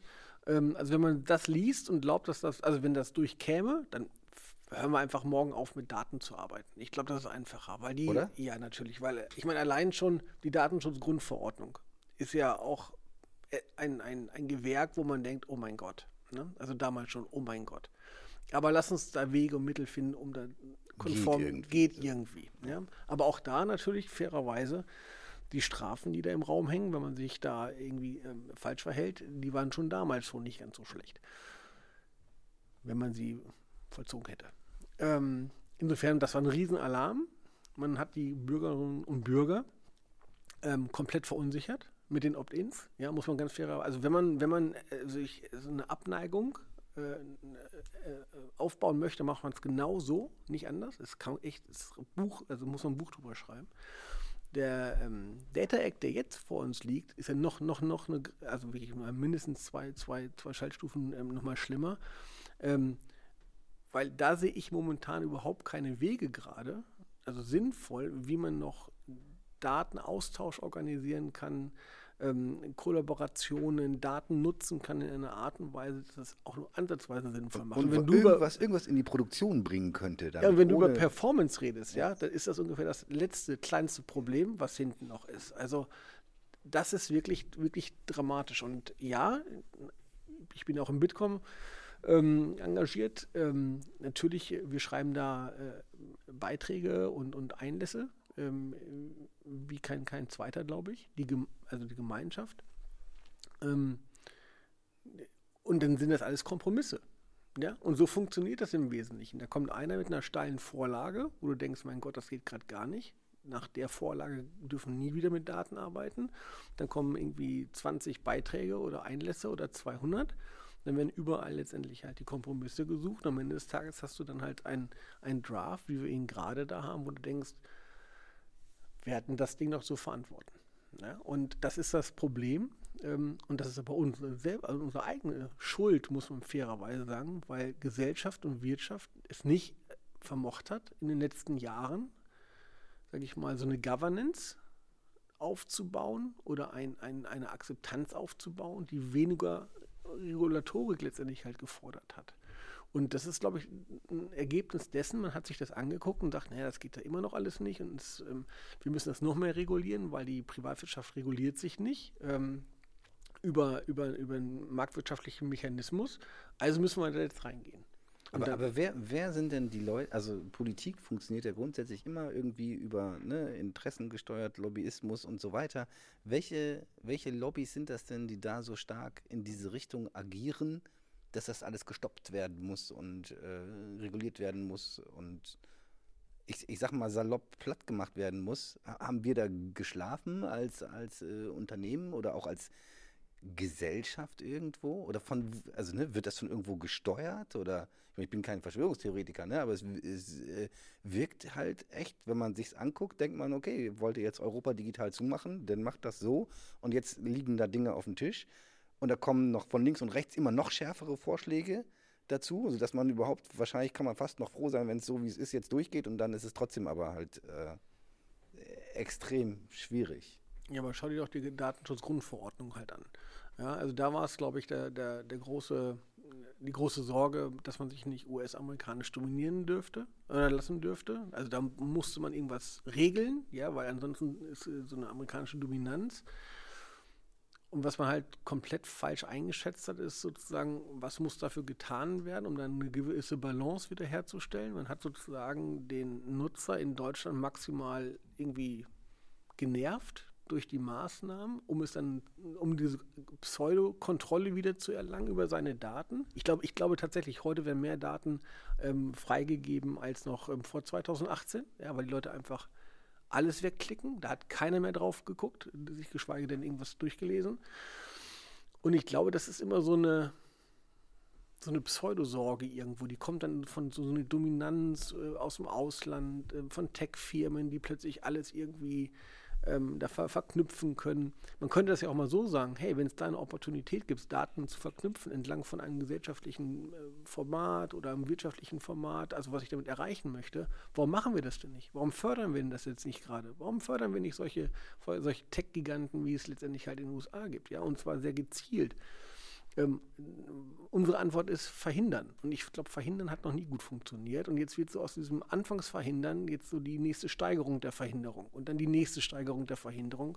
Und ich glaube, wir schießen uns damit tatsächlich in Steinzeitalter halt zurück, weil das, was wir technologisch jetzt alles gemacht haben in den letzten Jahren oder Jahrzehnte, das wird ein Stück weit obsolet in der Leistungsfähigkeit, wenn so ein so ein Gesetz oder solch, solch eine, eine europäische, so ein europäisches Verständnis letztendlich auch dann ähm, hier, hier, hier wirkt und uns letztendlich halt dann in den Geschäftsmodellen halt auch dann durchaus auch treffen wird. Weil, weil das ja tatsächlich, ne, das, was du eben gesagt hast, wenn so ein bisschen die Idee war, auch, auch von der DSGVO und so, dass wir sagen, okay, wir wollen unsere Datenhoheit behalten, wir wollen nicht in die Abhängigkeit geraten ähm, äh, der anderen großen Nationen, die da sehr, sehr stark unterwegs sind erstmal ein guter Gedanke an, an sich. Ne? Wir haben auch jetzt gelernt in der jüngeren Vergangenheit, Abhängigkeiten in zentralen äh, Wirtschaftsbereichen ist eine Gefahr. Soweit, so gut. Aber ich sehe es auch genauso, dass jetzt äh, quasi mit den Vorschlägen, die da auf den Tisch liegen, damit zementieren wir dann die Abhängigkeit wiederum. Weil äh, wir nicht in der Lage sein werden, dass ähm, genauso, genau, dass, dass, dass selbst, also selbst KI-Modelle Datenmodelle zu entwickeln, die relevant genug sind, dass sie wirtschaftlich tatsächlich äh, funktionieren würden. Und dann werden wir es einkaufen.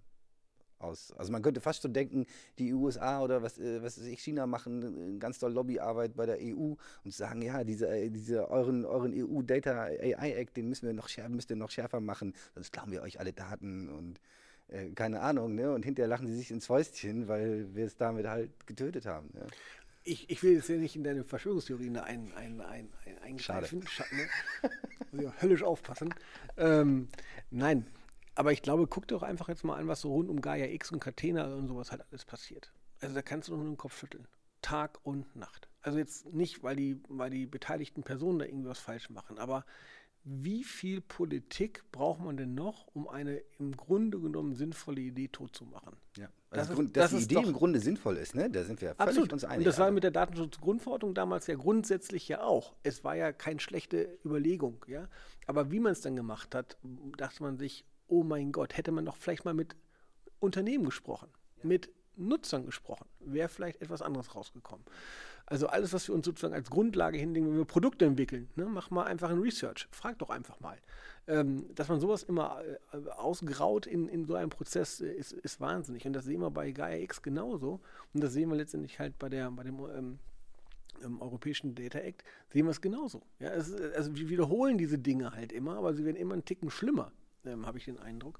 Und das ist, das ist super bedauerlich, denn und das habe ich ja ganz am Anfang mal gesagt, ich glaube, wir sind noch lange gar nicht da, dass wir super datengetrieben sind, dass wir super Daten denken, dass wir Technologie denken, dass wir KI denken, dass wir eine Datenkultur etabliert haben, wo ganze Organisationen letztendlich halt verstehen, was Daten und Methodik an, an neuem Asset ergänzend zu dem zu dem Kerngeschäft, was da eigentlich passiert, ähm, sein kann. Da, sind wir ja noch gar nicht, ja. Also und wir, wir, also wir haben eine, eine super Neigung, manchmal Dinge wirklich im Kleinen und ganz am Anfang gerne tot zu machen. Und ich, ich kann mir das heute noch nicht vorstellen, wenn das wirklich in der Form, die wir heute auf dem Tisch haben, durch ist, ähm, wie wir eine datengetriebene Innovationskultur irgendwie sinnvollerweise at scale ähm, tatsächlich erleben werden. Was, was braucht denn deiner Meinung nach eine Datenkultur? Oder was braucht es für, sagen wir mal, für Voraussetzungen oder für Umgebungsvariablen, um eine Datenkultur entwickeln zu können? Na gut, ich meine, ich glaube, wir alle leben am besten, wenn wir Beispiele haben und Erfolgs, Erfolgs ähm, äh, letztendlich halt, halt haben. Und ich glaube, ähm, aus, der, aus, der, aus der Vielfalt der technologisch-methodischen äh, Möglichkeiten einfach mal zu reduzieren Ne? Ich habe das früher gesagt, mach Dinge weniger komplex, ja, mach sie einfacher. Und ich glaube, das gilt auch für Daten, KI und Technologie oder Digitalisierung genauso. Versuch nicht die ganze Welt zu verändern im ersten Schritt. Mach es klein, mach es verständlich, artikuliere es verständlich und gib den Menschen etwas an die Hand, wo sie sagen, huh, Dadurch habe ich jetzt Zeit gewonnen, bin ich effizienter geworden, habe ich ein Problem besser gelöst, konnte ich meinem Kunden was anbieten. Also kleine Erfolgsmomente. Das wäre so ein Stück weit meine Hoffnung damals auch mit den Labs, dass wir sozusagen in den Labs Dinge entwickeln, wo die Leute sagen, wow, jetzt verstehe ich endlich mal, wie dieses ganze Big Data funktioniert oder warum ich jetzt eine KI dafür halt gebraucht habe. Jetzt, und jetzt verstehe ich auch, warum meine Daten gut sein müssen, die da eingespeist werden. Denn wenn ich schlechte Daten habe, ist das Ergebnis schlecht. Also ich verstehe irgendwann mal Datenqualität nochmal in einem Endergebniskontext viel, viel besser als nur, ja, die Spalte muss, äh, muss ausgefüllt sein, da muss das richtige Datum drin sein. Nein, es hat einen Bezug zu dem Ergebnis. Aber auch genauso dann zu verstehen, hm, dass wenn das mal eine gute Qualität ist, dann ist das ja mehr als nur ein Datum. Das ist ja ein Asset. Das hat jetzt ja plötzlich was wert, weil mit dem Datum, was da vorne ins Endprodukt reinfließt, mache ich ja plötzlich Geschäft oder ich bin effizienter und, und schaffe halt Opportunitätskosten. Ne? Ich glaube, wenn wir, wenn wir das nicht stärker zeigen, wie tagtäglich Daten diese ganzen kleinen Erfolgshelferchen letztendlich halt produzieren, ähm, ich glaube, dann schaffen wir nicht diese, dieses Mindset aufzubauen. Und das ist etwas, was wir schon seit zwei, drei Jahren sehen, immer wenn wir, wenn wir, wenn wir Unternehmen befragen oder auch in Unternehmen drin sind, ähm, die Fähigkeit auch Datenerfolge zu artikulieren. Also man, man denkt, in der, in, der, in der Zeit von Kommunikation und Marketing kann das alles nicht schwer sein. Aber glaubt mir, das ist das Schwerste momentan, was es, was es gibt in den Firmen, Datenerfolge zu formulieren, zu zeigen, die Ganzheitlichkeit, die Bedeutung zu zeigen, sodass Leute verstehen, das ist jetzt nicht ein Kellerkind-Problem oder ein Phänomen, sondern das ist wirklich etwas, was wir haben als Asset und wir nutzen es sehr systematisch zu unserem gemeinsamen Erfolg und vor allem auch ich verstehe, warum ich das genauso machen sollte, weil dadurch ist das passiert. Sind wir noch schlecht drin, muss man fairerweise sagen. Ähm, und das, glaube ich, tatsächlich ist etwas, ähm, wo man noch dran arbeiten sollte. Ist, ist das so quasi auch so die, die größte Hürde für die Einführung von KI in, in Unternehmen, also für den Transfer letzten Endes? Wir haben vorhin schon äh, kurz angesprochen, ich glaube, technologisch ne, ist so wahnsinnig viel möglich. Äh, wir schaffen, der, der Speed, den wir bei der Innovation haben, schaffen wir schon längst nicht mehr auf die Straße zu bringen. Ne? Ähm, in, tatsächlich in die Praxis zu bringen. Und ich meine, wir haben ja, also unser Hauptjob ist KI in die Praxis zu bringen. So, deswegen so, ich, ich, ich teile das begrenzt. Ich glaube, ähm, bei den Projekten, die wir machen und bei dem, was ich da so sehe, sieht man sehr deutlich, dass es ähm, man sehr, sehr schnell, auch mit sehr einfachen Mitteln, so im Prinzip, ne, die Low-Hanging Fruits, von denen, die du eben auch beschrieben hast, kann man sehr schnell Erfolge auch zeigen bei den Unternehmen und zeigen, dass das funktioniert. Ähm, der schwierigste Part oder die beiden schwierigsten Parts sind in der Regel Punkt 1, die Leute erstmal zu überzeugen, das überhaupt auszuprobieren und überhaupt äh, quasi zu erkennen, dass es da Dinge gibt, die sie mit relativ wenig Aufwand quasi automatisieren, besser machen können und, und so weiter. Also erstmal dieses, in diesen Mindset, Mindset überhaupt reinzukommen, weil sie es vielleicht ansonsten nirgendwo hören, weil es nirgendwo so richtig kommuniziert wird. Vielleicht auch, weil es sonst immer so ein bisschen kommuniziert wird, so nach dem Motto, ja, KI wird ja gerne overhyped dann auch in den Medien.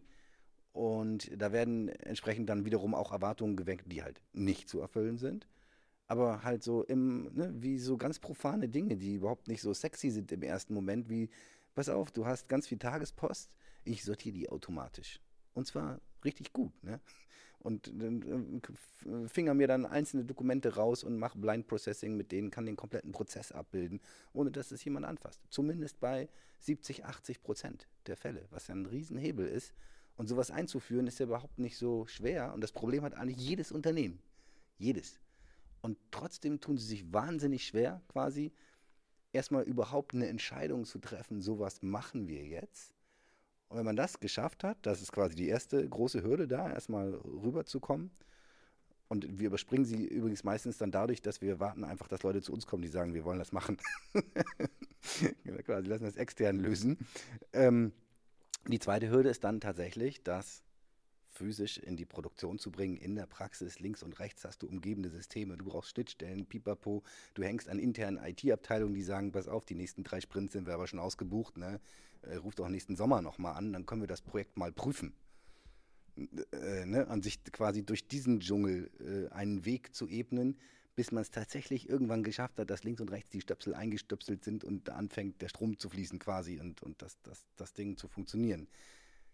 Dann sieht man auch sofort die Ergebnisse in der Regel und alle erkennen, ah, das ist geil und jetzt wollen wir mehr davon machen und so weiter. Aber das sind so die, die, ja, die Dinge, die wir in der Praxis halt so, so sehen. Und die, die Frage ist halt, wie, wie kann man das besser schaffen? Ähm, all die tollen Dinge, die heutzutage möglich sind und die jeden Tag mehr werden, tatsächlich in die Unternehmen reinzubringen. Vielleicht auch in euer eigenes Unternehmen. Vielleicht kannst du darüber auch mal ein bisschen sprechen. Ich meine, ihr macht Wirtschaftsprüfungen, ihr macht Steuerberatung und so weiter. Und ich frage mich im Prinzip äh, jedes Mal, wenn ich zu tun habe mit meinen steuerlichen Themen und so, also auch jetzt privat, warum ist das nicht alles automatisiert eigentlich schon oder wenigstens zu 99 Prozent automatisiert? Weil gehen müsste es eigentlich heutzutage würde ich hm. denken. Das ist eine schöne Brücke. Ich würde aber noch mal ganz kurz einen Ticken die Brücke zurückgehen äh, zu dem, was du gesagt hast. Ich glaube, also wenn es um die Akzeptanz noch mal geht, gell? ich glaube, dass die Lösung, die wir alle rausbringen, und das ist auch befeuert durch, glaube ich, die vorherrschende Startup-Szene auch ein Stück weit und die Firmen, die sich damit letztlich halt auch stark auseinandersetzen, dass wir sehr, sehr kleinteilig werden. Wir lösen ein spezielles Problem an einer Stelle und da sind drei Leute begeistert von, von 50.000 Leute in der Firma. Damit begeisterst du aber niemanden. Und ich glaube, davon haben wir zu viele. Und das sieht man, glaube ich, auch ein Stück weit. Also ich sehe eine Korrelation zwischen Gründung, Schließungen und Marktreifen. Und wir hypen uns den ganzen Tag selber. Ich werde das nicht vergessen. Ich war mal vor weiß, ein paar Jahren, habe ich irgendwann mal Gründerzeitung oder sowas, habe ich mal hingeschrieben, habe gesagt, Leute, hört bitte auf, jeden Monat die neuesten 10.000 Startups zu küren hier und alle nur Partys zu machen. Weil von den 10.000 sind in vier Monaten 9.600 pleite. Ganz einfache, ganz einfache Sache. Ihr hört doch mal auf, immer so dieses, immer nur zu feiern, ja, sondern mal zu gucken, so. Und jetzt gehen, gingen, haben halt diese 400 überlebt und diese 400 sind jedes vier Monate neu. Und jetzt haben wir halt, weiß ich nicht, wenn ich in so eine, in so eine, wenn ich so Process Mining machen will, ja, immer mir eine Process Mining Karte mal aufmache oder eine KI-Karte aufmache, finde ich plötzlich 1500 Unternehmen. Und ich selber muss mich jetzt damit auseinandersetzen, den richtigen zu finden, der genau an der Stelle, also mal also mal außerhalb des Marketings, ja, genau diese Kompetenz hat und diese Expertise letztendlich halt hat. Und da, glaube ich, machen wir es auch dann den Firmen wieder relativ schwer, sozusagen den richtigen zu finden, der das richtige Problem mit der richtigen Methode und auch in einem Reifegrad hinbekommt, dass es dann auch mal funktioniert, wenn da auch mal nicht nur 10.000 Dokumente reinkommen, sondern 10 Millionen Dokumente übers Jahr reinrutschen. Ja? Und ich glaube, das ist, das, das ist ein Riesenproblem, dass wir Marketing häufig super gut können, Buzzword-Bingo bis zum Abwinken. Dann kommt die, die POC-Phase, ja, da muss man sich so ein bisschen beweisen und dann geht es los. Und dann geht erstmal der Regelbetrieb halt los. Und ich glaube, da gibt es so unterschiedliche Meilensteine, wo so ein Ding echt, echt zünden kann oder auch explodieren kann. Und ich glaube, und am Ende des Tages löst es ein kleines Problem. So, das heißt, ich, ich komme doch eigentlich weg, also ich, ich wollte doch mal vor ein paar Jahren mal weg von diesen ganzen Software-Zoos, die ich halt jetzt habe, komme jetzt aber gerade wieder in diese Method also methodisch getriebenen Einzellösungen wieder halt hinein, ähm, um dann das große Ganze gar nicht zeigen zu können. Und dadurch kriege ich aber auch nicht die Visibilität in einem Unternehmen, wo alle sagen, hey, was die Poststelle da unten gerade macht mit den Dokumenten, ist ja, ist ein Knaller. Da sind wir ja sowas von effizient, hammermäßig. Ja, super, dass wir das haben, die Technologie und die Daten und die, super. Nee, eben nicht, ne? sondern das interessiert die Leute meistens nicht, weil es dann wieder so ein kleines Problem ist. Und andersrum ist das auch mit den Lighthouse-Projekten. Ja, wenn du dann halt guckst, CEO, ja, der will aus seinem Labor ein Lighthouse-Projekt haben, was er halt beim nächsten CEO-Roundtable in seiner Stadt halt allen zeigen kann. Guck mal, ich hier, ne, meine Firma, so ein Ding, habe ich rausgehauen. Das hilft dann dummerweise auch nicht. Es ist nämlich kontraproduktiv, weil du nämlich deine Erwartungshaltung widersetzt, wie du es gerade gesagt hast, die man nicht erfüllen kann. Also davon hast du also sozusagen wieder Erwartungen gesetzt, die eigentlich äh, diesen, dieses Gap zwischen Grundlage und dann diesem Lighthouse und diesem Moonshot-Ding immer größer, größer werden lässt. Und irgendwann mal sind das einfach nur noch Geschichten, die erzählt werden. Und dann kommst du und sagst, das habe ich eine tolle Idee und eine tolle Lösung, innovativ und im Dokumentenmanagement. Es interessiert dann irgendwie keinen mehr, der irgendwie schon Raketen oder, oder Häuser auf dem Mond baut und du redest noch irgendwie über Dokumentenmanagement. Gefühlt, genau. Gefühlt bauen Gefühlt. sie Häuser auf, ja. auf dem Mond. Genau.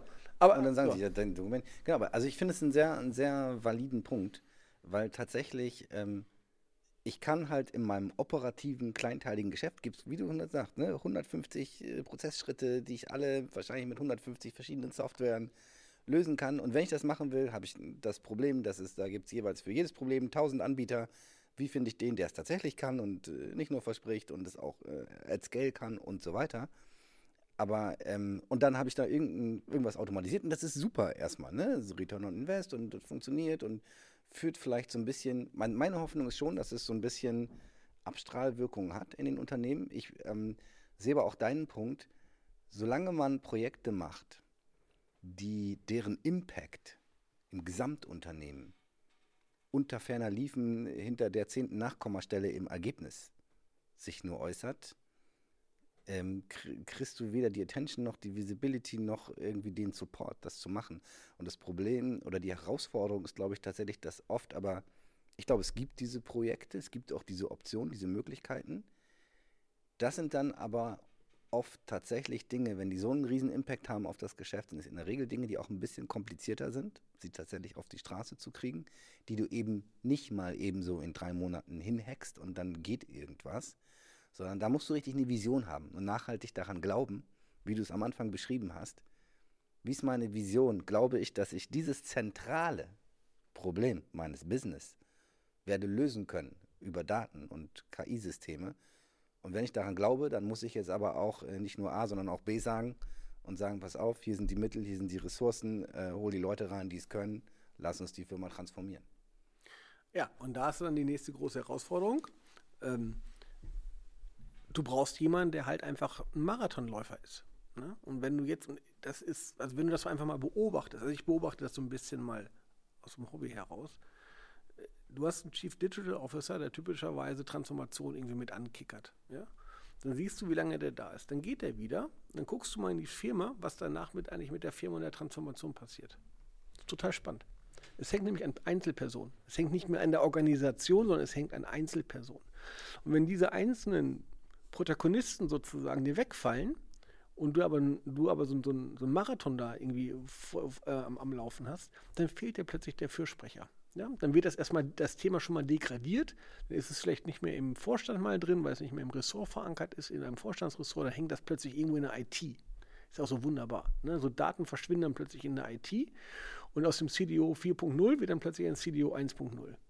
Ist kein Scherz. Das sehen wir gerade. Das ist momentan total ähm, äh, ein Phänomen, dass vor ein paar Jahren alle gesagt haben, wir brauchen CDOs, CDOs und wir haben überhaupt keine große Dichte an CDOs auf der Welt, wenn man mal schaut. Ich glaube 25 Prozent. Ähm, der, der, meist, der, der, der, gelisteten Firmen haben CDOs, der Rest gerade mal nicht. Und jetzt siehst du aber mal, das, ja, jetzt haben wir gerade eine aktuelle Studie gemacht, was für einen strategischen Impact haben die denn eigentlich noch? Und zwar verbunden eigentlich mit ihrer Hierarchie ja, und dem Business Impact in einer Firma. Und jetzt siehst du plötzlich, wie das immer so ein Hype war und jetzt so ein bisschen runterträufelt, weil genau diese ganzen Projekte, die du initiieren willst, Transformation, mehr Datengetrieben, Datenkultur, Daten Essen, Asset, alles verfügbar, alles katalogisiert, alles wunderbar, ja. Das ist halt, das dauert einfach, weil einfach jahrzehntelang da nicht dran gearbeitet wurde.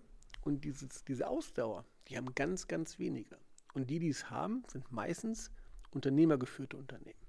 Ne? Also nicht die, die sozusagen einen eingekauften Vorstand haben, sondern die, die sozusagen, also deren Unternehmen das selber ist. Weil wenn du da jemanden gefunden hast, der diese Vision mit dir teilt und sagt, ich verstehe, wie sich mein, mein Geschäft verändert und ich verstehe, welchen Impact das alles hat und auf diese Reise bewusst geht, hast einen Fürsprecher, der 30 Mal wahrscheinlich stärker ähm, auch, auch dran festhält als wenn du die Menschen halt siehst, die sagt, ja, machen wir, nach zwei Jahren geht der und dann fallen diese Projekte letztendlich auch alle hinten runter. Und das ist natürlich für eine Transformation das Schlimmste, was dir passieren kann. Aber andererseits sagt ja auch jeder, der Transformation macht, eine Transformation dauert mal mindestens vier bis fünf Jahre. Also drunter kriegst du sie eigentlich nicht. Das heißt, da hast du allein schon in dieser, in diesem Verhalten, ja, hast du allein schon einen Konflikt, der brutal ist und der sich natürlich dann wiederum auswirkt auf all das, was du gerade beschrieben hast. Du machst dann tolle Sachen, aber der, der es mal initiiert hat, der ist gar nicht mehr da. Also keiner interessiert sich mehr dafür, für, für dein, dein mittelfristiges Ergebnis. Und dann läufst du halt irgendwo so ein bisschen halt mit. Und ich glaube, das ist etwas, ich arbeite da auch noch dran. Ich weiß es auch noch nicht, wie man, wie man lang, also langfristig da motivieren kann und auch Daten oder KI und Technologie im richtigen Kontext auch noch strategischer positionieren kann, dass das nicht irgendwas ist, was man so nebenbei macht, sondern dass das im, im Zentrum all dessen eigentlich ist, was wir jeden Tag eigentlich tun wollen. Und wenn ich eine ganze Firma da mitnehmen möchte, in der Begeisterung, in der Visibilität, alle, dann muss ich da jemanden haben, der einfach vorne wegläuft und sagt, daran glaube ich, das sind die fünf oder sechs oder sieben Building-Blöcke. Ja, und da ist, dann, da ist dieser, dieses Cluster ist da, ist da verankert und das kann da auch nicht weggehen. Ansonsten geht es halt einfach nicht. Das heißt, im Prinzip sagst du, ohne, ohne langfristigen CEO-Buy-In geht es eigentlich nicht. Eine C, ein C-Level-Buy-In. Also ich, ich ähm, ist auch hundertprozentig meine Erfahrung, wenn wir mit Unternehmen zusammengearbeitet haben, dass ähm, ich hatte das, glaube ich, äh, ist wahrscheinlich schon ein Jahr her oder so, mal so gesagt, so am Anfang reden wir über KI und am Ende reden wir über Digitalisierung. Wir hatten ganz oft tatsächlich wirklich diesen Fall, dass die Leute gesagt haben, oh, wir hätten da gerne so ein cooles Tool und keine Ahnung. Und am Ende des Tages haben wir dann erstmal angefangen, die Daten irgendwie aufzubereiten, irgendwie zu schauen, dass wir die überhaupt verarbeiten können mit Algorithmen. Und dann war das Projekt auch schon wieder gestorben, aber die Person, mit der wir das gemacht haben, die hatte sozusagen sich so diesen Stempel von ich habe hier was Cooles gemacht und ich habe hier was angeschoben und ist dann irgendwie weitergezogen. Und tatsächlich würde ich auch sagen, äh, zu, äh, also es kommt ja noch hinzu, dass wir auch schon vor, weiß nicht, vor über zehn Jahren, äh, also irgendwann hat es ja angefangen, dass man immer auf jeder Folie disruptiv geschrieben hat, KI ist disruptiv, alles wird sich verändern und so weiter und so fort. Und ähm, ich glaube, was, was wir da vielleicht auch nicht richtig rübergebracht haben, aber was die Leute, glaube ich, nicht verstanden haben, ist, dass das bedeutet, es wird sich etwas verändern und das ist eben nicht diese eine Moonshot-Idee und dann äh, plötzlich steht äh, steht sozusagen die neue Firma vor der Tür, sondern es ist, es braucht tatsächlich, glaube ich, eine kulturelle Veränderung und die muss von jemandem nachhaltig getrieben werden. Und wenn, ne, ansonsten ist es genauso wie du sagst, da schiebt jemand was an, der geht wieder und dann ja, versiegt das Ganze. Und ich glaube, das haben viele irgendwie oder das ist ein Prozess, den man, den man wirklich verstehen muss, dass man da eine, eine dauerhafte Veränderung, wirklich eine kulturelle Veränderung in den Unternehmen auslösen muss. Also, ja. Ich glaube sogar, es ist die, es ist die Veränderung. Also ich glaube, wenn du, also wenn du morgen datengetriebener sein möchtest, KI-getriebener, dann ist das der Startschuss für Veränderung dann ist das einfach so. Und da bist du einfach drin. Weil du kannst, wenn du ganz traditionell mit Daten gearbeitet hast die letzten Jahrzehnte und morgen das anders machen willst, dann ist das ja nicht einfach mal so, du gibst noch ein extra Menü im Mittag äh, in der Kantine raus, sondern das ist ja schon mal fundamentales neues Denken, wie du ja. damit umgehen möchtest eigentlich. Warum? Ich habe das bei ProSieben so erlebt. Auf einmal sagt der Algorithmus, ne, wir haben so, so die Trends analysiert über die Nächte, über nachts dann, global. Und dann hatte, haben wir ein Ergebnis geliefert, ein technisches Ergebnis, wo, wo das hieß, gucken, heute Abend musst du bei TAF folgende Themen bringen. Weil wir antizipieren, dass das in den nächsten vier Jahren oder vier, vier Tagen die Top, die Top-Themen halt werden. So. Da sitzt eine Redaktion von 40 Leuten vor dir, die abends um, oder morgens um 4 Uhr angefangen haben, sozusagen ihre, ihre Daten und Fakten zu sammeln ja, um dann in der Redaktionssitzung zu bestimmen, was jetzt dann bis abends produziert wird, was dann abends sozusagen ausgestrahlt wird. So, jetzt hast du aber ein, am Anfang ein Mismatch. Die Maschine sagte teilweise was, deutlich was anderes halt sozusagen als dann die, die, die, ähm, die Redaktion. Dann sagt die eine, ey, ich bin seit 40 Jahren in der Redaktion. Und du willst mir jetzt erzählen mit dieser komischen Technik, was hier Trend ist und was nicht? Ich bin so erfolgreich, was willst du gerade von mir? Ja? Und das ist wirklich dann eine Veränderung. Also, und da will ich gar nicht dieses Buzzword Disruption reinnehmen, sondern du musst die Akzeptanz bekommen, dass das Begleiten deine tägliche Arbeit in der Zukunft besser machen kann. Du vielleicht präziser wirst, du vielleicht später aufstehen kannst, weil du einfach schon sehr viel vorrecherchiertes Zeug hast, wo, wo du sagst, ey, das stimmt ja eigentlich alles. Und deswegen, das ist ja, das ändert nicht nur ein Unternehmen, sondern das ändert, und, und, ändert ja auch sozusagen deine, deine Beschreibung dessen, was du jeden Tag eigentlich machst, dein, dein berufliches Ich. Und das ist richtig tiefgreifend. Und, und, das sollte man nicht unterschätzen, ja, was, was das eigentlich an, an Transformation bedeutet. Ich stelle jetzt nicht nur das Glas dahin, sondern da, sondern ich muss akzeptieren, da gibt es etwas, was mir helfen kann, Ja, und in Realität auch in Klammern, was im Zweifelsfall besser ist als das, was ich menschlich rauslesen kann, weil es einfach viele mehr, viel mehr Punkte, Datenpunkte halt lesen, verstehen, kontextualisieren kann.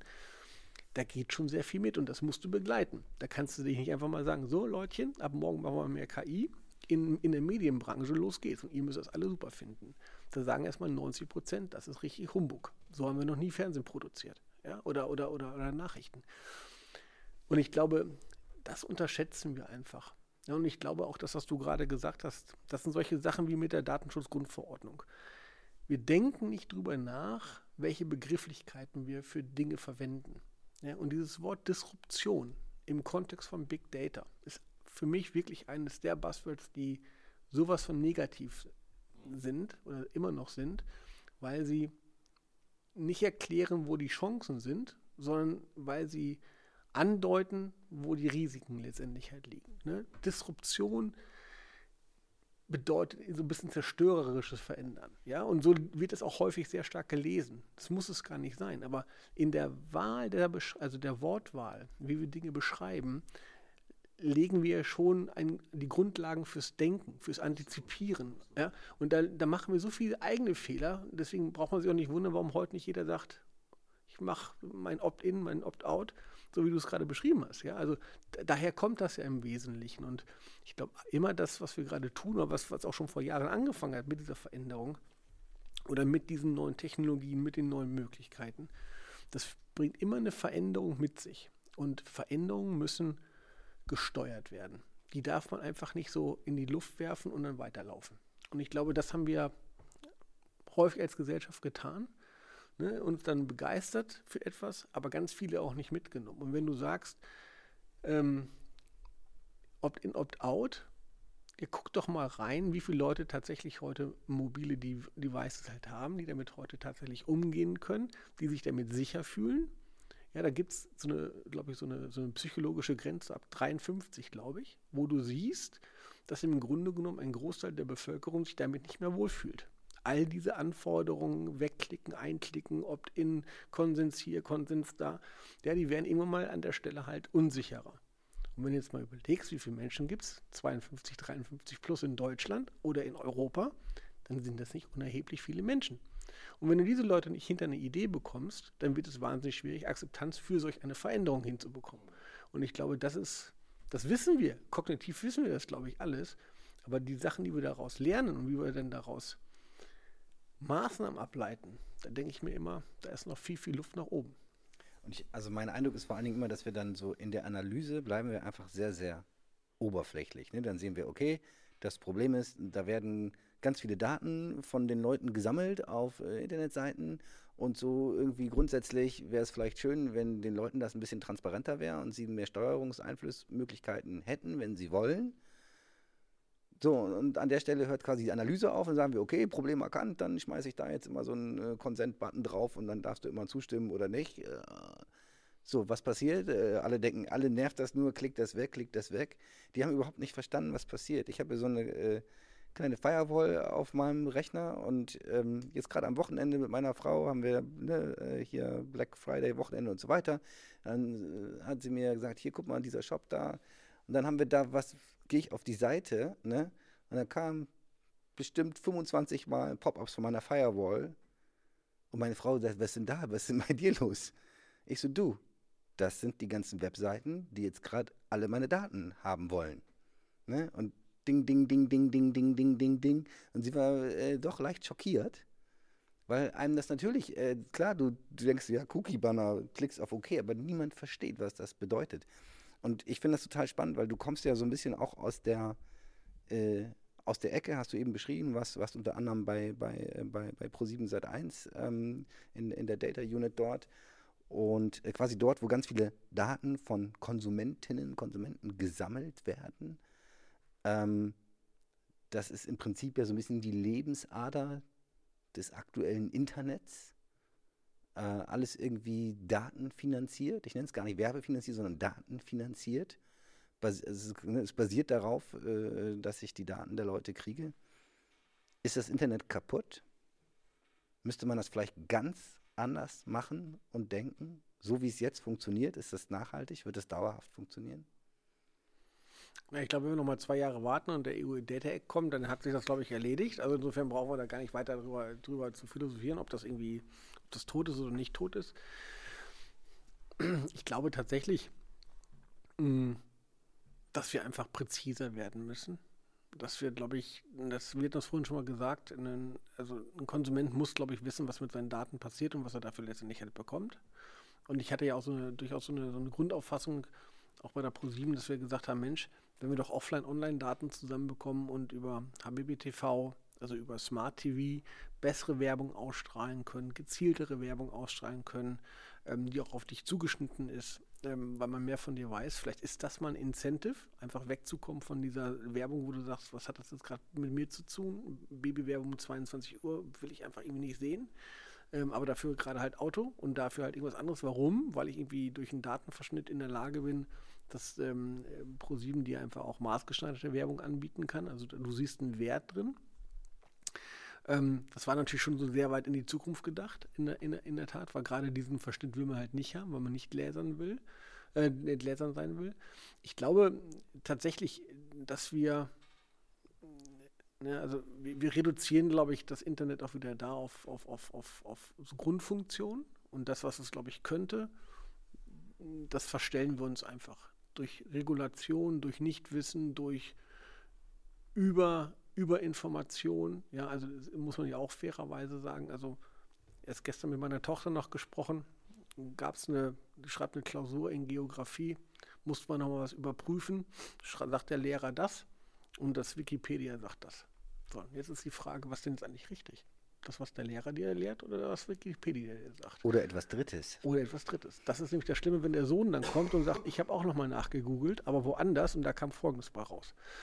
Also, ich glaube, wir, über, wir überfrachten, wir werden sehr beliebig und ich glaube, dadurch nehmen wir uns enorm Chancen all dieser Medien. Ja, du kriegst zu viel Information, ungesteuert, zu viele, für dich nicht gar nicht zutreffend, dann falsche, halb falsche, viele Annahmen, viele Spekulationen, viele Buttons. Also ich glaube, wir machen es uns, also wir machen es wieder kompliziert. Da sind wir wieder dabei. Ne? Wir meinen es dann gut und, und machen es dann kompliziert. Ja, und wir, wir, und wir, also die User sind halt keine Gestalter. Also man, man, ne, man klickt diese Buttons weg, man, äh, äh also man ist gar nicht beteiligt an der äh, sozusagen, man hat keine Gestaltungsmöglichkeit.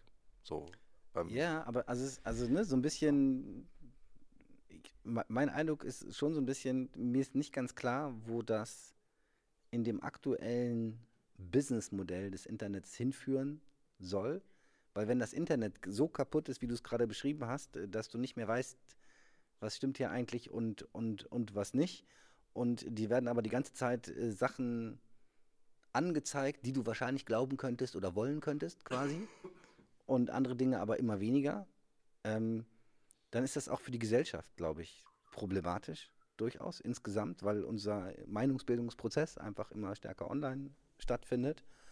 Und ja, wir äh, quasi immer anfälliger werden für mm, alle möglichen Manipulationen und wie auch immer, ne? ob gesteuert oder ungesteuert, äh, wie auch immer das, das funktioniert. Man könnte sich ja auch äh, ganz andere Dinge überlegen, wie zu sagen, mh, hm, bezahlte Werbung im Internet ist verboten. Ist völlig unrealistisch, ne? also ich bin, bin, auch, bin auch nicht dafür. Aber ich meine nur einfach mal so ganz anders zu denken und zu sagen, weißt du was? Äh, Im Internet äh, äh gibt es bestimmte Regeln und dies und das und an die muss man sich halten. Oder vielleicht müssen alle Menschen verifiziert sein im Internet. Äh, ähm, und vielleicht hat jeder aber seinen, ne, das äh, hatten wir auch schon mal Leute, die davon erzählt haben, und habe ich jetzt auch letzte Woche wieder welche getroffen, die gesagt haben, vielleicht müssen wir die Daten auch mal ganz anders denken, dass im Prinzip jeder Mensch seinen eigenen Datenpot quasi hat, wo all seine Daten drauf sind und äh, der selber entscheiden kann, selektiv, äh, wer darf das was wofür verwenden. Und wenn ein Krankenhaus sagt, ich hätte gern deine Daten, um dass das hilft, mein Modell zu tun, ja gut, kannst du haben.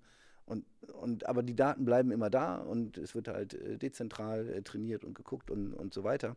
Und mein Eindruck ist, dass uns da wirklich noch so ein bisschen auch die Fantasie und die Vision fehlt, wie wir das in eine Richtung weiterentwickeln können, die langfristig positiv ist. Hast du den Eindruck auch oder siehst du das überhaupt nicht so kritisch? Ich sehe es halt einfach kritisch, weil ich glaube, dass wir Dinge, ich sagte das gerade schon, verkomplizieren und dadurch unattraktiv machen und dadurch vielleicht auch ein bisschen beliebig machen und wir dadurch das einfach auch als eine Last oder als eine, Notwend übles, eine, eine Notwendigkeit letztendlich halt sehen und das dann einfach so laufen lassen. Und ich glaube, wir lassen vieles einfach so laufen.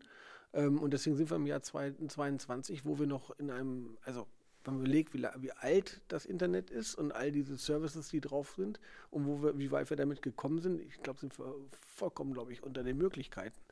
Ähm, weil wir es halt immer über, über gut meinen. Ja? Und ähm, wir hatten ja durchaus, es gab ja schon Initiativen auch in Deutschland, wo du sagst, gegenüber den großen Googles dieser Welt willst du halt so ein, so ein Identity, ähm, so, so, ein Privacy Center aufbauen, ja, wo all diese Daten letztendlich halt drin sind, jetzt erstmal nur für Konsumentenzwecken, also jetzt nicht für, für Medizinzwecke.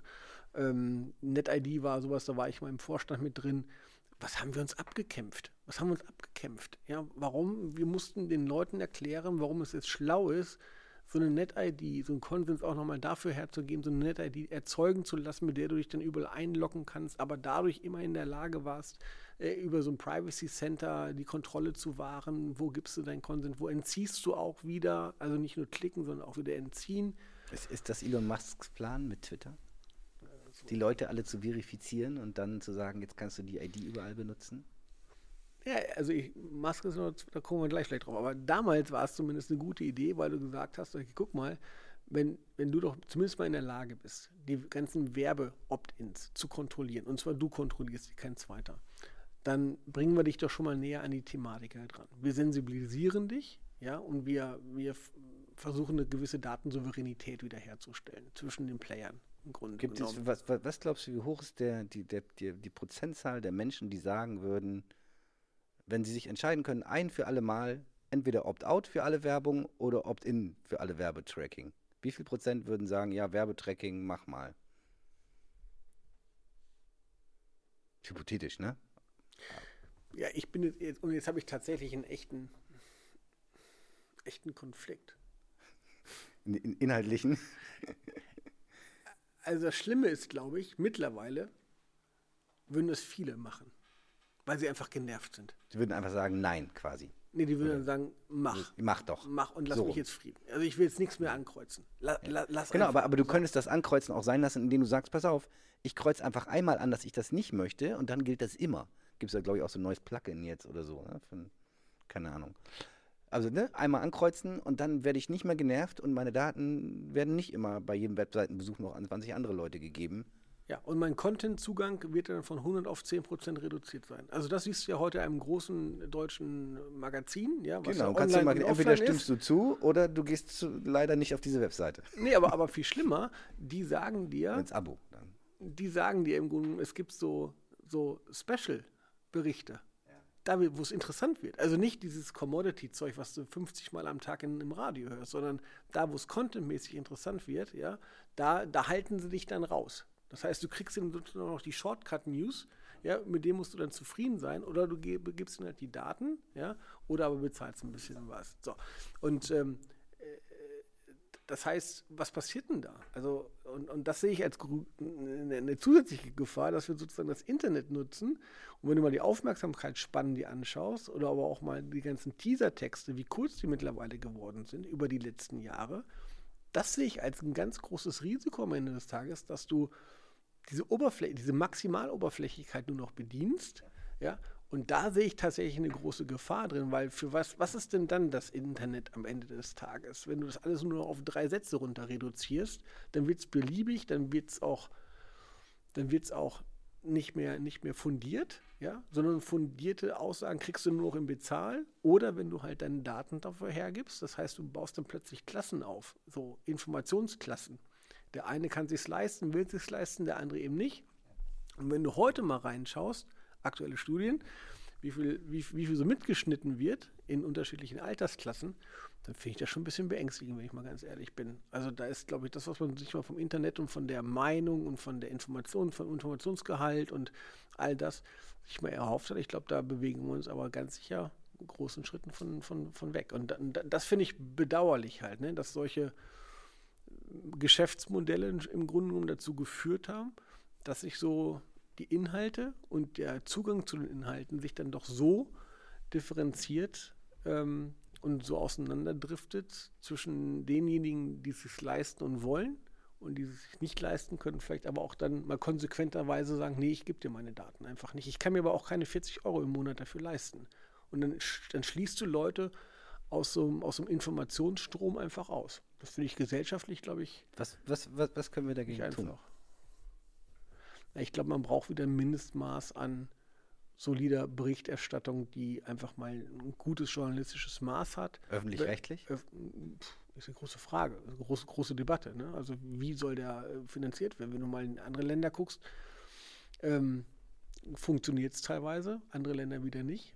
Weiß ich auch noch nicht, wie das, wie das aufgeht. Brauchen wir zwei öffentlich-rechtliche Anstalten oder 16? Ja, das ist eine andere Frage. Also auch da wieder, hatten wir vorhin gesagt, also muss ich jetzt die Welt einfach mal auf den Kopf drehen oder fange ich einfach mal an, aus diesen 16.8 zu machen oder aus den 16.4 zu machen und vielleicht, ja, also ich muss ja nicht immer gleich mit allem anhalten. Ich glaube, öffentlich-rechtlicher Journalismus ist, glaube ich, glaube ich, richtig und wichtig.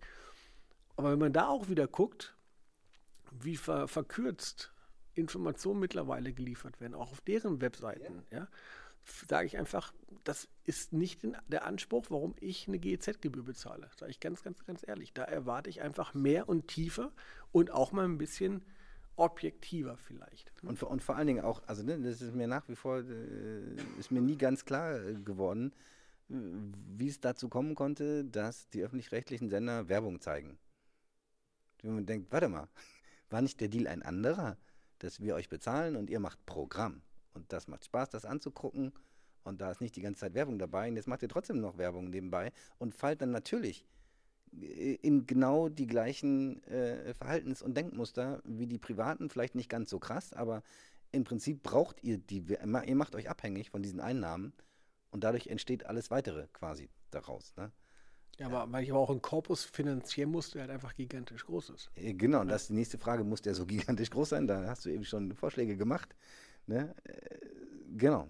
Ja. Aber ja, ich, also ich, äh, ich habe auch kein Patentrezept dafür parat, aber ich äh, glaube, dass es eine der wirklich großen Herausforderungen äh, jetzt unserer Generation ist, neue Wege zu finden, wie wir es schaffen können, dass ähm, wichtige und richtige Informationen in angemessener Quantität und Qualität zu allen Menschen tatsächlich kommen und ähm, ja, aktuell sieht es eher so aus, als äh, wird es immer schwieriger an Informationen zu kommen, obwohl das Internet ja das Gegenteil versprochen hat, quasi.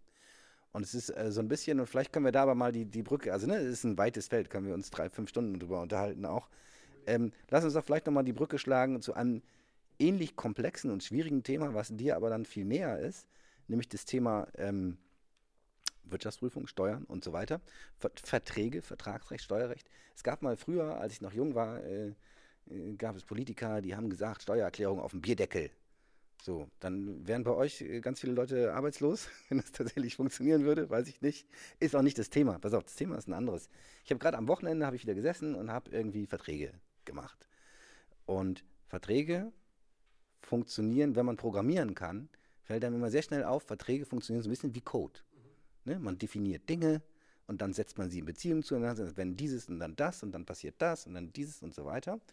Und ähm, es gibt ja, ist ja auch keine neue Idee, äh, quasi, äh, die Idee könnte man nicht ganz viele Dinge im äh, Vertragsrecht, vielleicht auch erstmal in Teilgebieten, die einfacher sind, whatever, aber bis hin zum Steuerrecht, was wahrscheinlich in Deutschland mit eines der komplexesten Themen ist, ähm, über digitale Verträge, ich meine nicht digital im Sinne von, da hat jemand Text in Word geschrieben und ist abgespeichert quasi, sondern im Sinne von äh, mit Code geschriebene Verträge. Ich will nicht sagen Smart Contracts, muss nicht, also ne, aber klar, das ist auch natürlich ein Thema, das dann direkt mit äh, Blockchain-Technologien und so weiter ähm, zu vernetzen. Und ich habe tatsächlich mich am Wochenende ein bisschen, äh, Julian weiß noch nicht, äh, mir Gedanken darüber gemacht, könnten wir nicht unsere Arbeitsverträge mit unseren Entwicklerinnen und Entwicklern in Python schreiben.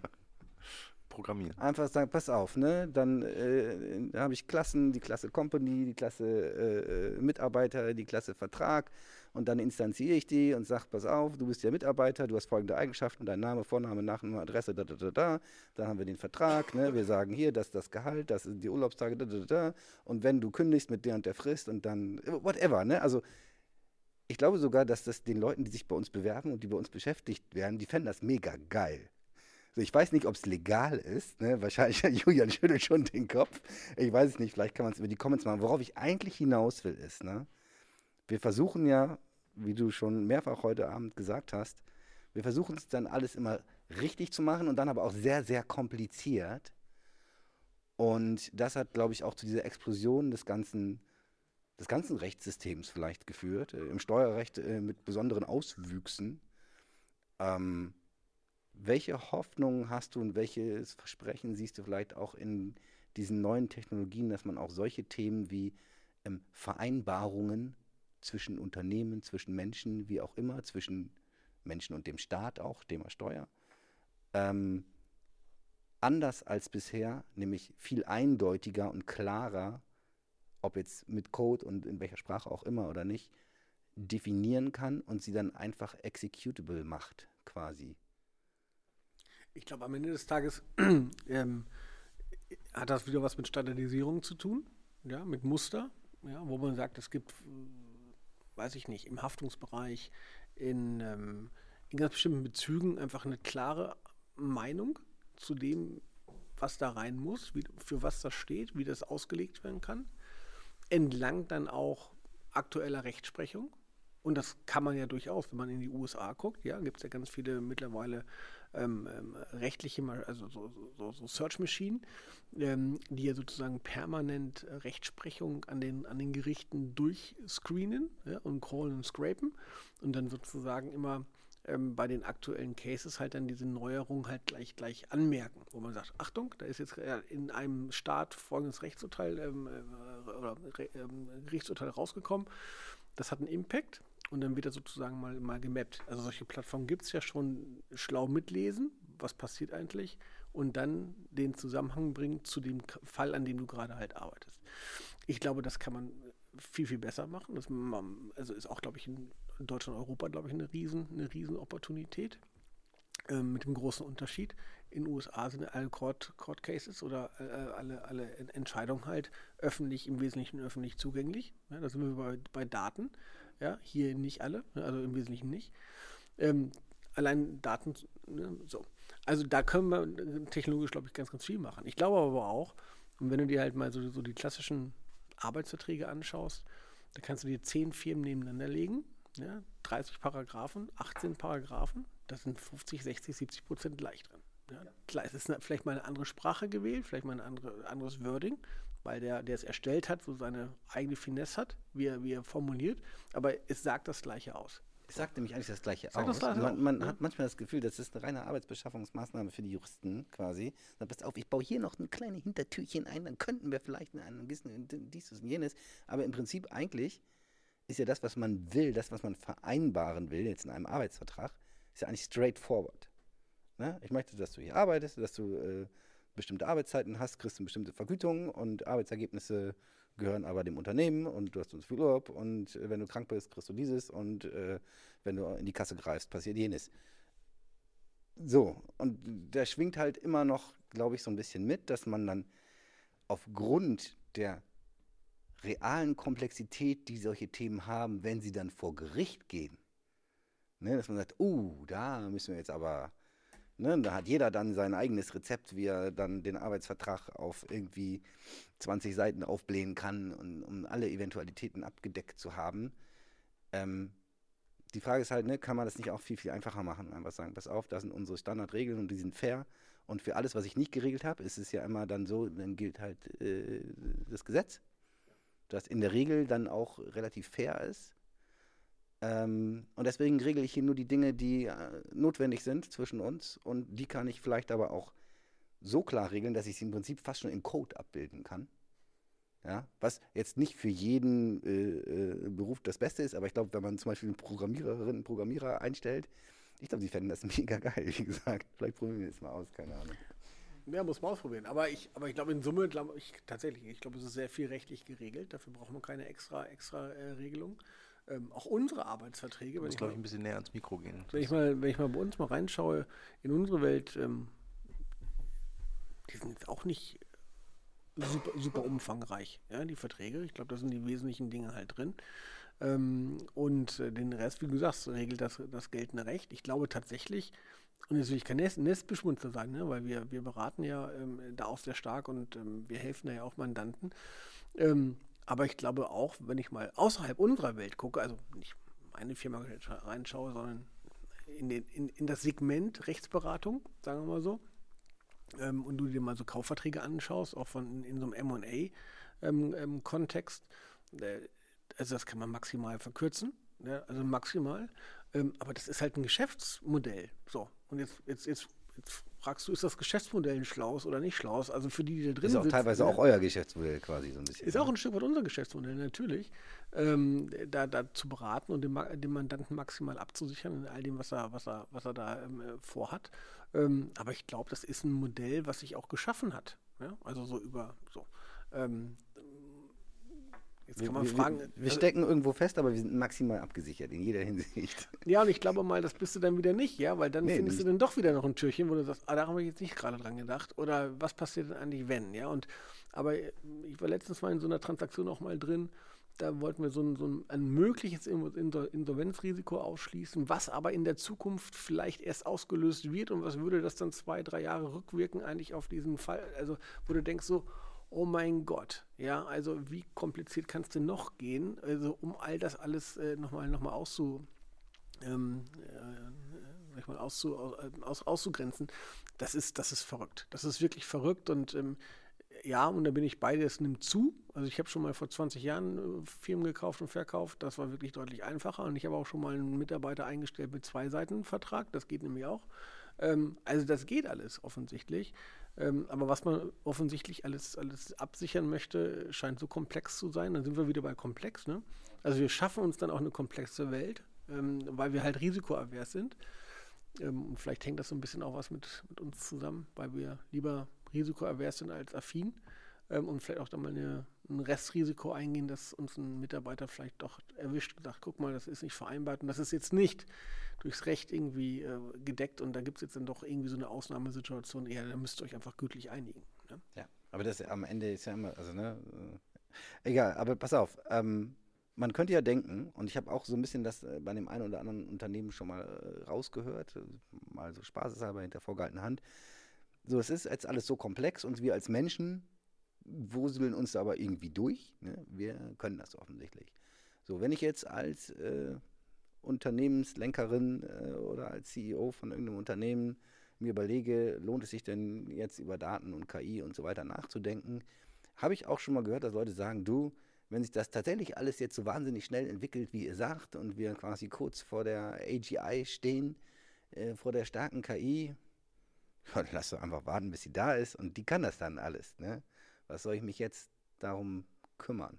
Glaubst du, dass das kommt und glaubst du, dass das eine sinnvolle Strategie ist? Ich glaube, es ist nie eine sinnvolle Strategie, immer ein Follower zu sein. Ich glaube, es, so, es kann durchaus eine sehr smarte Idee sein, auch mal ein First Mover zu sein. Und ich glaube glaub auch in Technologie ähm, erleben wir Dinge, die funktionieren und dann auch wieder die Dinge nicht funktionieren. Und ich glaube, das, das, ist, das, ist, das ist ein Teil der Regel und das ist, glaube ich, ein Teil des Check-ins, was du machen musst, wenn du dich damit auseinandersetzen möchtest. Und da wirst du immer auf etwas kommen, wo du sagst, juhu, das kann ich mitgestalten, vielleicht auch in meinem Interesse oder im größeren Interesse. Nur wenn du immer wartest, dann entscheidet und gestaltet jemand anderes für dich und dann sitzt du da und sagst, passt mir, passt mir halt nicht. Also ich glaube, das hat, das ist, das ist so ein Gen, was ich einfach nicht habe. Ne? Also ich komme, ich bin ja eher so, so ein Unternehmertyp und, und will eher gestalten und, und nach vorne hin auch Geschäftsmodelle entwickeln und in, in Natur der Sache gehen auch immer welche schief. Ähm, aber nur so lernt man, glaube ich, und so, nur so kommt man, glaube ich, voran. Und wenn man auf der anderen Seite steht und sagt, nee, ich bin einfach wieder auf der Safe-Seite sein, und mit 8% Profitmarge ähm, oder 5 im, im Jahr ähm, nach Hause gehen, kann ich, kann ich auch machen. Ja, also ich will das gar nicht, gar nicht werten. Ist nicht, ist nicht mein Ding. Ich glaube, heute im, im Kontext der, all der Möglichkeiten rund um Daten, Methode und Technologie, und ich sage ja immer diesen Dreiklang die ganze Zeit schon, ich glaube, das gehört zusammen. Ähm, da ist ganz viel drin, wo man experimentell mal, mal testen muss. Und dann sieht man auch mal Grenzen und dann sagt man auch, naja, vielleicht nicht ganz so. Ich glaube nur tatsächlich, man muss halt wissen, auf was man da guckt. Das ist das wieder, was ich ganz am Anfang gesagt habe. Wenn ich das Problem kenne, wenn ich verstehe, was ich lösen möchte, wenn ich mich dann auf Veränderungen einlasse, um dieses Problem noch besser lösen zu können, ähm, dann glaube ich, bin ich da unterwegs und ansonsten lösen Leute irgendein Problem, was vielleicht auf mein Problem auch löst, äh, zutrifft. Wenn es dem nicht so ist, dann, dann, dann gefällt es mir wieder nicht ich glaube, dann bin ich aus so einer Gestalter, aus der Problemfrage, aus, der, aus, einer, aus einer Gestalterrolle einfach äh, raus und, und, und laufe halt hinterher. Und das sehen wir ja heute so ein bisschen. Ich meine, viele sagen, ja, digitale Transformation. Ich glaube, wenn man sich die großen DAX-Konzerne anschaut, in jedem steht mal mindestens drin, dass sie eine digitale Transformation losgekickt haben. Ähm, und wenn man dann mal fragt, wo sie denn eigentlich da heute stehen und was es denn mal konkret ist, dann gibt es vielleicht auch so zaghafte zwei, drei Beispiele. Ähm, aber als Unternehmer ist es wahrscheinlich nicht das, was man, was man darunter verstehen würde. Ja? Also ja, ich kann mit dem, ich kann mit der Masse mitlaufen, aber wenn ich verändern und gestalten will nach vorne, brauche ich vielleicht auch mal ein bisschen, bisschen mehr, ja, auch Lust auf Veränderung dann tatsächlich. Und ich weiß, das mögen ganz viele nicht ganz so gerne. Kommt AGI, starke KI, Artificial General Intelligence? Na, ich glaube, die KI ist ja heute nicht mal da, wo sie sein könnte. Also ich weiß gar nicht, also, also ich sag mal so, 40 Prozent, nein, stimmt nicht, doch, 40 Prozent, 42 Prozent, 41 Prozent der deutschen Firmen haben ein, ein relativ einwandfreies Datenmanagement. Der Rest nicht. So. Das ist wahnsinnig viel. ja, wir sehen immer optimistisch. Ja. Also, vielleicht gibt es auch eine Dunkelziffer. Aber das ist die offizielle Zahl, ja, die wir so erhoben haben. Aber das heißt aber auch knapp 60 Prozent eben nicht. Und ich meine, die können nichts mit KI anfangen. Die können nicht mal einen Daten, also nicht mal einen ordentlichen Algorithmus aufsetzen, der ordentlich funktioniert. Ne? Das ist dieses alte Ding, Shit in, Shit out. Und das wird da ja nochmal exploriert, weil du sagst, okay, KI reagiert ja noch viel empfindlicher drauf, wenn sozusagen die Basisdaten einfach nichts sind. So, und das ist, ist da, glaube ich, etwas, also gerade auch, ich glaube, ich weiß gar nicht, wo, also wann dieses Thema mal zeitlich betrachtet mal wirklich relevant wird, da mal eine Entscheidung zu treffen. Hm. Also kann ich nicht sagen. Also kann Lass uns mal kurz, wenn wir gerade bei dem Thema Datenmanagement und Datenstrukturen sind, ähm, eines der weiteren großen Megathemen, die wir ja, also wo sich, so wie ich das zumindest sehe, eine riesige Welle gerade aufbaut. Und im Prinzip wissen wir alle, dass sie kommt, aber irgendwie sind alle in Schockstarre, ist das Thema äh, Cybersecurity. Ähm, wir haben jetzt irgendwie oder ist so allgemein Konsens, ja, jetzt digitalisieren wir alles, wir schmeißen alles irgendwie in die Cloud wahrscheinlich, ne? Oder on-premises, aber ob es da sicherer ist, ne? Das ist dann auch immer die Frage, je nachdem, wie das gemanagt wird. Und gleichzeitig, ähm, ja, ne, ähm, gibt es immer mehr Methoden und Leute, die ähm, in der Lage sind, Dinge zu hacken und äh, man kann es zwar dann irgendwann technisch äh, so sicher wie möglich machen, das ist schon sehr, sehr, sehr viel Aufwand. Aber das Social Engineering-Thema äh, bleibt halt immer bestehen. Und was ich so mitkriege zumindest ist, und da würde mich auch deine Erfahrung so ein bisschen interessieren, ähm, ich glaube, die allermeisten großen Unternehmen sind gehackt worden schon die wenigsten sprechen da offen drüber. Manchmal lässt sich nicht vermeiden oder manchmal entscheidet dann irgendein CDO oder irgendwas, pass auf, wir müssen das BSI informieren oder irgendwas. In anderen Unternehmen wird es anders entschieden. Und ähm, ja, es, aber es passiert die ganze Zeit. Und mein Eindruck ist, dass ähm, ja, so ein bisschen, man schaut so ein bisschen zu in einer gewissen Schockstarre. Und ich, äh, es ist aber ja offensichtlich, äh, eine etwas schwierige Situation, in die wir uns bringen, wenn wir quasi immer mehr und alles online stellen und aber nicht in der Lage sind, es tatsächlich zu schützen. Nachhaltig zu schützen. Da ist, so, da ist so ganz viel drin in dem, was, was du gerade so sagst. Ne? Ähm, also es wurden auch früher schon mal Datenbanken geknackt. Ja. Früher war die ja gar nicht gesichert, auch als das ne? Internet neu genau. war. Ne? Da ja, konnte Kim Kim.com einfach losgehen mit seiner genau. Hackerfirma und sagen, pass auf, ich ja. habe all deine Daten, weil du hast die gar nicht geschützt. Ja, genau. Oder, oder wenn du noch weiter auch zurückgehst, ähm, Fraud, ähm, Identitätsklau, ja, also nehme mal die Kontonummer vom DRK, deines Ortsverbands mit der IBAN oder damals mit der Bankleitzahl, Kontonummer und äh, nimm, nutze das mal im Lastschriftverfahren. Da ging bei allen Prüfungen typischerweise durch. Ja, weil, die, weil die Postleitzahl mit der Kontonummer übereinstimmte und du hast da irgendwie so, so einen gefakten Namen reingeschrieben und keiner hat es richtig rausgefunden. Also, da, dass das Identitätsklau, das Fraud immer schon irgendwo war, ich glaube, das ist, ähm, also, das ist jetzt nicht nur erst seitdem wir das Internet letztendlich halt haben. Ähm, und da wurden Milliarden und Millionen schon letztendlich halt halt äh, verlustig und abgeschrieben. Nicht? Also insofern, so, ich glaube, was wir halt natürlich jetzt haben, ist, ähm, es ist halt einfach eine Dimension, ja, die jetzt sozusagen noch, noch, noch größer ist, glaube ich, als, also, also auch publik größer ist, als wir es wahrscheinlich äh, bislang letztendlich halt gesehen haben. Und ich glaube auch die Motivation ist natürlich jetzt nochmal eine andere. Ne? Also die war, glaube ich, früher unmittelbarer. Also ich habe Fraud betrieben, um irgendwie an Geld ranzukommen, um an Ware ranzukommen. Heute verwendet man gerade in dem Kontext Daten ja, als Asset, ja, als, als Intermediär, als Proxy sozusagen, um an Geld ranzukommen. Also stand erst ja heute noch in einer großen deutschen Zeitung. Es gibt ja einen Automobillieferant, der seit August da so einen, einen Fall hat, ähm, wo dann in der letzten Zeile stand, dass es um 50 Millionen Euro letztendlich halt ähm, an, an eine Art Lösungsgeld oder Mhm. ja, Aber Lösegeld soll man, ja, soll man ja nicht zahlen. Nee, soll man nicht zahlen. Deswegen ist das bislang auch noch nicht publiziert. Äh, toi, toi, toi. Ähm, durch gutes Verhandeln. Ähm, also ich glaube, diese, diese Dinge, die nehmen halt zu. Auch die Volumina, die dazu, ja, also und, und was passiert, wenn sowas halt dann geleakt wird? Ja, dann macht man halt Identitätsklau, dann baut man halt Fake, Fake Profiles letztendlich halt auf und dann geht es sozusagen los. Und ich glaube, das ist schon ein riesen, ein riesen Unterschied, weil diese Dynamik, ähm, die ich damit dann also auslöse, wo deine persönlichen Daten oder die Unternehmensdaten oder die geheimen Daten letztendlich halt oder Informationen dann so ähm, kursieren, du kannst es fast, also die sind raus, die sind für immer raus. Du kannst sie einfach nicht mehr kontrollieren. Und ähm, also diese relativ kleinen Fraud-Delikte von früher sind in meines Erachtens halt Peanuts im Vergleich zu dem, was man halt damit heute macht. Und diese Systematik und diese Organisation und dieser, dieser unbedingte Wille, da ranzukommen, das ist, glaube ich, nochmal eine neue Qualität. Ähm, deswegen sind die auch gerade äh, ziemlich alle aufgeregt. Ähm, weil was passiert denn, wenn plötzlich dein gesamtes, weiß ich nicht, hast einen großen Retailer und die gesamten Kunden- und Zahlungsdaten von dem sind weg, ja, also von seinen Kunden und, äh, und deren, deren Zahlungsinformationen.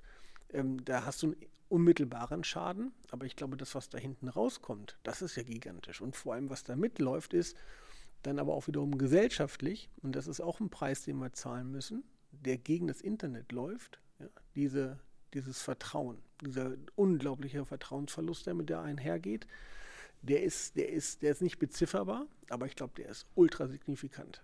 Ja, und ähm, das spielt dann rein in das, was wir vorhin mal so gesprochen haben. Wie ist denn das jetzt? Geben Leute Daten her? Sind sie freizügiger? Du siehst dann sowas, ja, plötzlich sagst, okay, jetzt habe ich äh, elektronische Patientenakte, ja, jetzt habe ich eingewilligt und jetzt werden irgendwelche Server irgendwo, wo auch immer auf, auf, dieser Welt gehackt und meine Daten sind fort, ja. Also das ist ja immer so dieses Maximal, diese, diese Maximalsorge, diese Maximalsorge. Und das wird dadurch einfach stimuliert und, und ähm, befördert. Und das, das ist natürlich unschön zu sehen, wie sich das gerade letztendlich halt ähm, manifestiert, auch, auch in, der, in, in, der, in der Gesellschaft, dass halt einfach durch diese Cyberangriffe das einfach mehr und mehr wird. Ähm, und die, die Relevanz dadurch einfach auch mehr und mehr wird. Man kann das einfach nicht jetzt immer unter, unter den Teppich, glaube ich, ähm, kehren.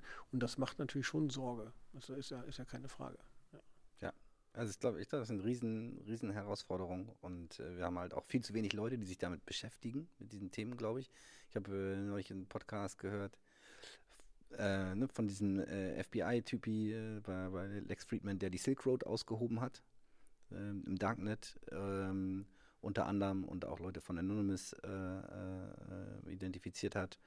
Und der, der hat gesagt, alleine in den USA fehlen aktuell eine Million Menschen, die im Bereich Cybersecurity arbeiten müssten, eigentlich. Und das wusste man schon, im Prinzip schon von, von vor zehn Jahren und sie haben es irgendwie versucht, aber sind aktuell eine Million short quasi. Ne? Und äh, ich kann mir vorstellen, dass es in Deutschland vielleicht nicht ganz die Größenordnung, aber, aber ähnlich ist. Und ähm, wenn, man, wenn man glaubt, ne, dass wir in Richtung einer Datenökonomie gehen und dass Daten quasi die Basis sind, für das, für das Wirtschaftssystem und für alles letzten Endes am Ende und wir aber offensichtlich nicht in der Lage sind, die Daten zu schützen vor fremden Zugriff, ähm, ja, dann, dann, ich meine, ne, was will man dann machen? Kannst du sagen, wir schalten das Internet ab, ne? Das ist auch eine hervorragende Idee, das nützt natürlich auch nichts. Äh, manche Leute haben die Idee, dass man so ein bisschen in Richtung eines so Trust Web äh, irgendwie gehen muss, dass man nur noch in Bereichen sich bewegt, die wie so eine gated Community sind. Ganz ehrlich, ne, das, ich habe auch mal ein Semester in, in Südafrika studiert früher. Das macht keinen Spaß. Das macht, das ist nicht schön. Das will man nicht. Und ähm, ja, äh, ich glaube, dass äh, wir auch, und das vielleicht können wir darüber nochmal jetzt äh, die, die Brücke schlagen, ähm, positiv, wie, wie können wir in die Zukunft gehen. Ähm, wir haben vorhin auch darüber gesprochen, du hast auch äh, Kinder, ein bisschen im ähnlichen Alter wie auch wie meine. Was können wir jungen Menschen, vielleicht auch Kindern schon in dem Alter, aber auch jungen Menschen, die jetzt äh, sich überlegen, in welche Richtung sie sich entwickeln wollen, äh, beruflich, vielleicht was sie studieren wollen oder was sie überhaupt machen wollen in ihrem Leben. Ähm, was können wir denen mit auf den Weg geben? Was würdest du ihnen gern mit auf den Weg geben? Also was ich ähm, versuche Ihnen jetzt schon mitzugeben, ist ähm, die Sensibilität, was eigentlich, was Sie eigentlich tun im Internet. Ne? Also es geht ja schon los, Sie suchen was in der Suche, wo auch immer, bei welcher Suchmaschine auch immer, wo das eigentlich alles hin, hingeht und was man daraus eigentlich macht. Und ich mache das auch ganz bewusst, dass wir auch ganz bestimmte Seiten äh, besuchen, auch ohne Blocker, äh, damit Sie auch sehen, was passiert eigentlich zehn Minuten später ähm, auf, dem, auf dem Werbefeld links und rechts von Ihrem E-Mail-Account. Also diese Dinge, diese, diese Zusammenhänge ihnen jetzt schon mitzugeben, damit sie einfach aufmerksam ähm, und nachdenken, bevor sie da etwas tun, das versuche ich ihnen mitzugeben. Ich glaube, langfristig ist es aber auch, ähm, man redet da immer drüber, ja, die Kinder sind eben schon irgendwie digital affin und was auch immer. Nein, sind sie natürlich nicht. Das ist Blödsinn, nicht? Da macht man sich was vor, das klingt immer gut in den Tagesthemen, aber im Grunde genommen muss man das viel, viel nachhaltiger machen, viel essentieller und zentraler auch in der, in der Bildung letztendlich halt halt etablieren, zu verstehen, was machen Daten, was sind digitale ähm, Modelle. Ähm, ich, auch meine Kinder führe ich sehr stark ans, ans Coden ran. Ja, klar, die sind jetzt elf, haben also noch nicht so diese große Erfahrung, aber ähm, mal ihnen erklären, wie sie kleine Programme bauen können, Roboterprogramme, ja ist alles klein und schnell, aber um zu verstehen, was tue ich hier und was löst das eigentlich aus. Also in der Offline-Welt, aber auch genauso in der Online-Welt. Und ich glaube, und, und, was bedeutet es vielleicht in beiden Welten auch, wenn die zusammenkommen?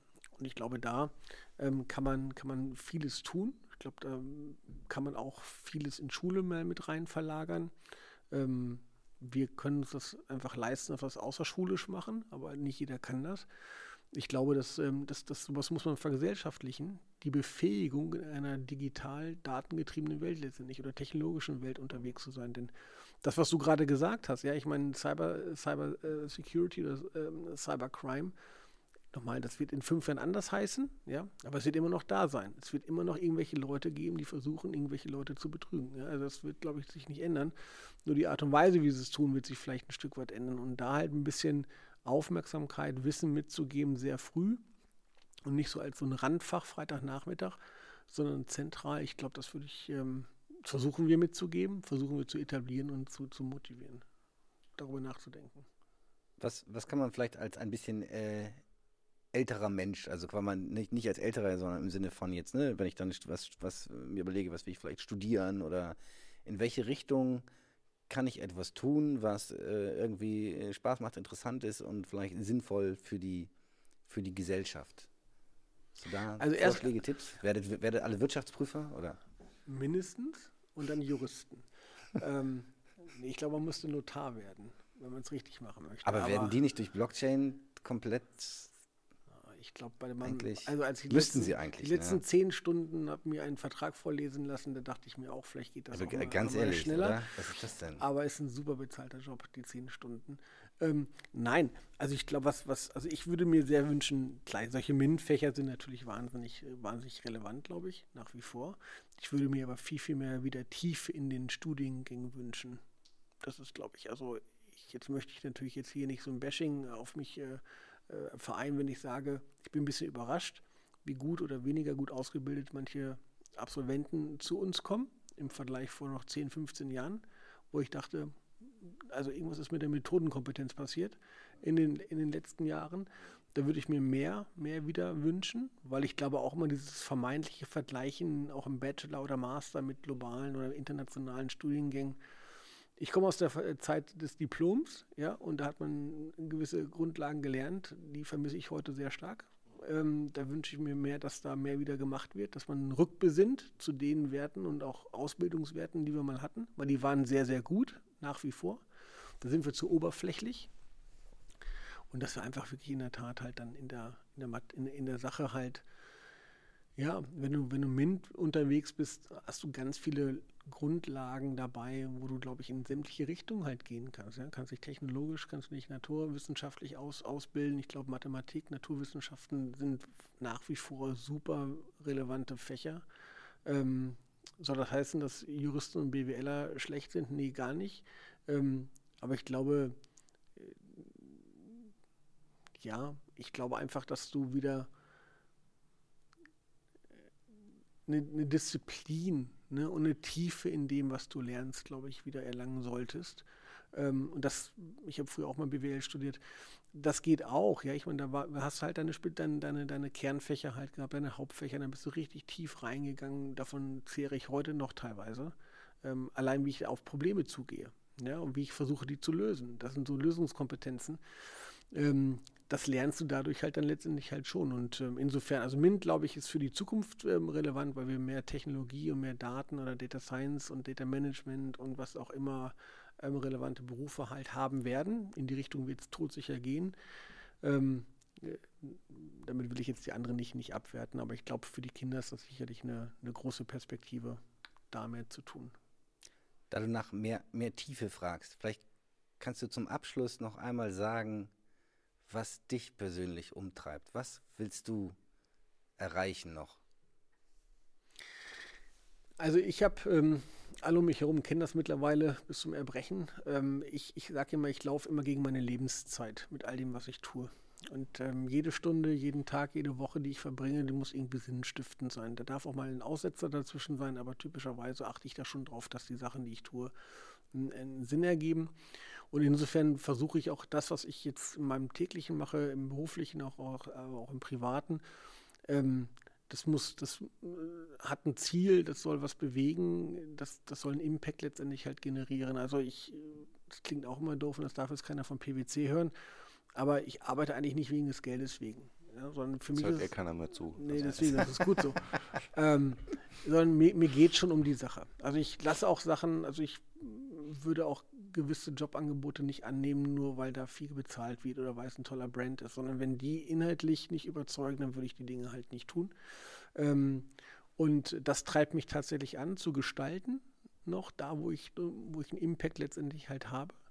Ähm, aber momentan auch sehr stark äh, bin ich eher, eher reingerutscht, tatsächlich auch ein Stück weit aufklärend zu sein und äh, jetzt möchte ich nicht der Mahner sein, nicht? aber gerade diese Gaps auch mal zu zeigen, wo wir uns eigentlich gerade hinbewegen zwischen Idealismus, zwischen äh, Marketing-Buzzwords und Bubbles und Realitäten, ja. Also da so diese Welten zusammenzubringen, ich glaube, das ist, das ist mir so ein bisschen so ein Anliegen.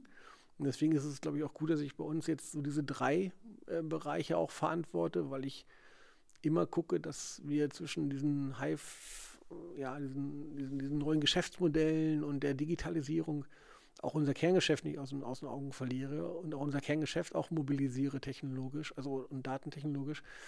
Also das gehört so für mich so zusammen, so dieser, dieser Brückenbauer. Und das ist, das ist mir halt wichtig, dann, dann Impact halt zu, zu generieren. Dann, dann hoffe ich in diesem Sinne, Markus, dass deine, äh, ich glaube, ungefähr zwei Stunden, die wir jetzt hier investiert haben, äh, für dich auch Sinn gemacht haben und äh, Spaß gemacht haben. Mir hat es auf jeden Fall Spaß gemacht. Äh, danke, dass du da warst. Dann vielen, vielen Dank. Mir hat es auch sehr, sehr viel Spaß gemacht mit euch beiden. Ja, also danke. Es ist toll, dass du hergekommen bist und auch, äh, wie gesagt, auch mit dem Schlussstatement, was du gesagt hast, äh, du, du willst nur das machen, was Sinn macht und was einen Impact hat. Ähm, das ist ja auch, würde ich sagen, ein großes Lob an den Podcast, dass du wir, hier bist. Wir, wir und, hoffen, dass wir diese, genau, dieser Erwartung den, gerecht werden Dass können. wir den Impact Unbedingt. umsetzen können. War ganz toll. Vielen, vielen Dank. Danke. Dankeschön. Tschüss. Ciao. Ciao, ciao.